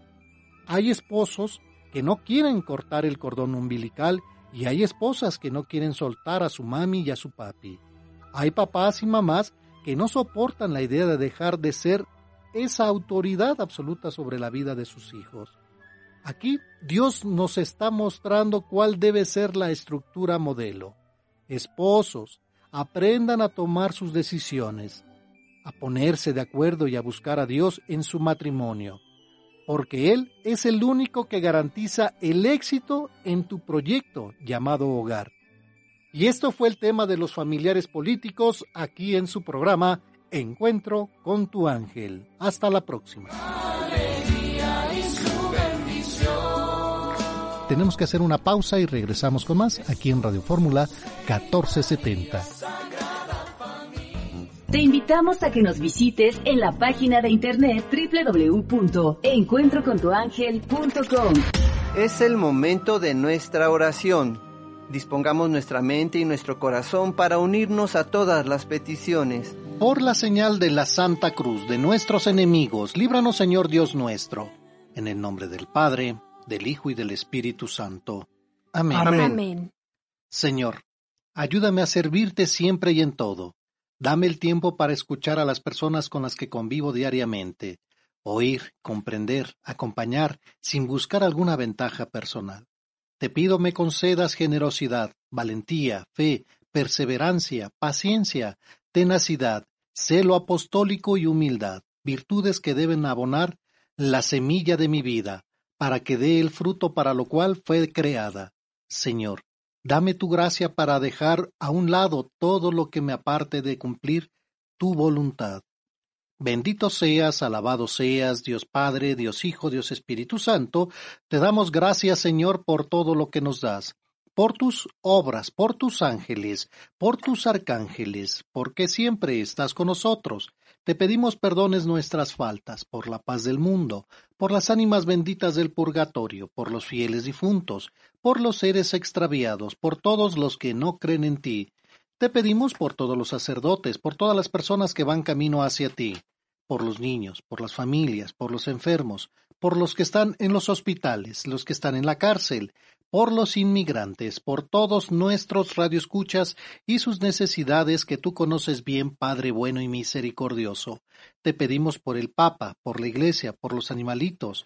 Te pedimos también por te pedimos por Petra Espinosa, Isabel Cortés, por la familia Cortés Chávez, Rangel Cuaclayo, Iván Sánchez, Olivares Rangel, José Juan Herrera, Refugio Padrón, Abraham Herrera, Sergio Daniel Gochi, Omar y Gerardo Gochi, por Aurora, Gerardo y Yolanda Márquez, Juan Moisés y Jorge Gochi, Abel Velasco, por Ángel Martínez, Odilia, Cornelio, Leandro, Angélica y Javier Agustín, Jimena Rivas, Silvia Velázquez, Irma Santana, Nicolás Melgoza, Amalia Muñoz, Gerardo Gómez, la familia Domínguez Bautista, Mata Bautista, Oregón Mata, por Juan Isabel Juan Carlos y Raúl Cristóbal Castro, Alejandro Carrasco, por el padre Vivaldo Origel, Delia Paredes y Reina Guzmán. Seguimos en oración por la familia Márquez Centeno, Lucila Martínez por su salud, por los médicos y enfermeras de todo el mundo, por las personas que hacen el aseo en los hospitales y empresas, la familia Álvaro Frías, Ángel Sergio García Álvarez, que en paz descanse, León Alberto, familia Ramírez Ayala, Rodrigo Ramírez Ayala, Guillermo Ramírez, familia Bernal Ventura, Luis Antonio Bernal Ventura, Daniel José Bernal, Fernando Alfredo Bernal, Jorge Rubalcaba, Dora María Villanueva Villanueva, José Guadalupe Rebollar, María Teresa Martínez Cárcamo, Esperanza Patricio por su salud, Omar Rosas, que en paz descanse, Delfina Nazario López, que en paz descanse, Gloria García Castillo, Guillermo Montes, que en paz descanse, Laura Neri, María Dolores Neri, que en paz descanse, Ignacia Bárcenas, que en paz descanse, María de Jesús Bárcenas, Guadalupe Ramírez Chávez por su salud, Magdalena Ruiz, Manuel Hernández, Mayita Cruz por su salud, Daniel Romero, Elsie María Cárdenas Báez, María de los Dolores Báez, Ismaela Santana Torres, Gloria Padilla Soto, Josefina y Socorro Olvera, Zenaida Cristina López Martínez, Santiago Villagrán, Laura Cristina Cruz, que en paz descanse, Eduardo Sánchez Montañez y María de la Luz Montañez Valencia. También te pedimos por la niña Fátima Filio, Teresa Itonaxin Esquivel, Juanita y Blanquita Macías, José Emanuel Sánchez Macías, Francisco Ricardo Sánchez Plasencia, José Ernesto Meraz Reina, familia González Barrera, María Ortiz, Socorro Ayala, Dante Samuel Paredes, Catalina Gómez Cabrera, Jesús Moisés Gómez, Juan Manuel Maldonado, Marcelina Santos Cruz, Alberto Estrada, Dominga Martínez, Maribel Estrada, también te pedimos por la familia Ruiz Sánchez, por Gerardo Lemus, Rocío Villafaña, familia Salgado Tapia, Consuelo Hernández Salinas, Carla García Hernández, María del Pilar García Hernández, Juan Cristóbal Castro, Isabel Cristóbal Cordero, Raúl Cristóbal Cordero, Rebeca Durán Hernández, Miguel Eduardo Durán Hernández, Mario Antonio Durán Hernández, Lourdes Pacheco Velázquez, por Laureano Sánchez Jiménez, Everardo Rosa Pliego, Rosa Calzada Nieto, Raimundo Valerio Díaz, por Armando Rivera Martínez, familia Rivera Martínez, Rodríguez Rivera, Jesús Salas Martínez, Marisela Salas Martínez, Salvador Castillo Morales, familia Pavón Stephanie y los comerciantes te lo pedimos, Señor. Te lo pedimos por nuestro Señor Jesucristo, tu Hijo, que contigo vive y reina en la unidad del Espíritu Santo, y es Dios por los siglos de los siglos. Amén. Y bueno, hoy, hoy domingo, pues día del Señor, día de, de la familia. Bueno, hay que estar con la familia, ¿verdad? Hoy dominguito. Sí, Dios así lo determinó y Él nos aconseja que pues de- hagamos un alto en el camino en nuestra semana normal para que el domingo podamos dedicárselo a Él completamente. Y bueno, pues ahí lo tienen. Eh, dedíquenle un tiempo al amor de Mm. los esposos. Ándale, a veces uno se descubre como un Sí. desconocido, ¿no, Rafa? Cuando los hijos se van. Eso es una Sí, película. es volver a ¿verdad? empezar. En la Sí. película. Pero Sí. tienen razón, es volver a empezar. Es eh, reencontrarte con tu pareja. Y si lo hacemos desde que están los hijos, como dice Rafa, darnos tiempo para estar en matrimonio. Es necesario, es fundamental. De repente, ya cuando son los niños y se quedan viendo los dos, bueno, ¿y ahora qué? ¿A quién esperamos, no? Bueno, ese tiempo, hay que, ese tiempo hay que aprovecharlo. Y hay muchas maneras de aprovecharlo, ¿eh? Sí, hay que construir la amistad con tu pareja y que Sí. los hijos vean como el mejor regalo que los papás se quieren. Sí, bueno, pues ya Se los aman. hijos tienen que salir adelante, pues apoyarlos, cuidarnos siempre. ¿Sabes qué, viejo? Pues te veo medio gordito, medio... Pues vamos a, Sí, caminar un poquito. Sí, No lo me lo tomes a mal. Y, y es algo, es mutuo, ¿eh? Sí, que cuidarse. claro. Para sí. por, ¿Por qué? Pues porque la familia todavía no nos, nos necesita, ¿no? Y todo con el amor, todo puede hacerse con el amor de Dios. Sí. Y es una época maravillosa también para los esposos cuando ya los hijos ya hicieron sus vidas, ahora ellos pueden realmente también descansar, como dices tú, viajar, pasear, conocerse, tantas cosas, ¿no? Que se pueden hacer ya como una pareja madura y con la libertad que los hijos te dan cuando ya se fueron de casa. Y es, es muy bonito e interesante porque fíjate que también dentro de nuestra iglesia, bueno, ahorita estamos en situaciones complicadas, pero no imposibles. Hay muchas, hay muchos retiros en línea que ya se están también trabajando y entre ellos este, los de matrimonio. A veces dices, no, yo ya estuve en la iglesia, ya tuve una formación, pero cada momento es especial para Dios nuestro Señor en nuestras vidas. Porque también cuando se hacen retiros matrimoniales aprendes muchísimo. Piensas que ya sabes muchas cosas, pero no. Se aprende mucho. Claro. Bueno, pues ahí lo tienen. Y aprendan también a cocinar. Ujú. aprendan también a cocinar. comer, Sí. comer. ¿Qué vamos a desayunar el día de hoy? A ver, ¿Qué nos vas a invitar? La verdad, va a ser un huevito a la mexicana. Ah, qué Muy rico. Sí, Sí, riquísimo. no sea la americana, que cada no, quien no, pague. no, bueno, Ah. a la mexicana, eh, un café, un café de olla Sí. y una, un pan tostado con mantequilla. y su- ¿Frijoles fritos Ah, puedo? sí. Sí, frijolitos. Ricos, bueno, sabrosos, algo sencillo. Sí, yo quiero mi bolillo no tan tostado, sino nada más así como Caliente, es que dijo pan tostado, nunca dijo o bolillo. un bolillito. Pero sí. vamos a ir a un restaurante. ¿no? Pues ya es que lo, te lo dan. yo me quedo con el pan tostado que decía. Sí, sí bueno, y una fruta si tiene con muchísimo gusto. ¿no? Eso es lo que vamos a desayunar. Dicen sí. que la granada ayuda mucho para los este sí, reforzar ¿en qué restaurante te sirven Sí, bueno, sí, ¿verdad? Pues no. Bueno, yo les traigo. Bueno, yo una poblanita les te dan. Sí. Bueno, tráenos y ya yo este, les traigo, sí. en lo que llegamos al desayuno, pues ya, con un kilo que nos traigas para ah, cada perfecto. quien. Muy bien, amigas y amigos, el tiempo se nos ha terminado. Mañana, si Dios quiere y nos lo permite, en punto de las 6 de la mañana estaremos aquí en Radio Fórmula 1470 en su programa Encuentro con tu ángel. Nos despedimos, sus amigos. Yo soy Marisela Rosas, que tenga usted un bonito día. Martín Esquivel, bendiciones. Alegro buen día para compartirles que a mí me gustan los domingos, pero me gustan más las domingas. Las domingas. Ay, qué don alegro. Yo soy su amigo y servidor Rafael Valderas. Que Dios nuestro Señor esté con todos ustedes. Que tengan un bonito domingo. Y hasta mañana. Esto fue Encuentro con tu ángel. Esperamos que Dios haya hablado a tu corazón y que las enseñanzas de su Evangelio puedan cambiar tu forma de vivir. Encuentro con tu ángel.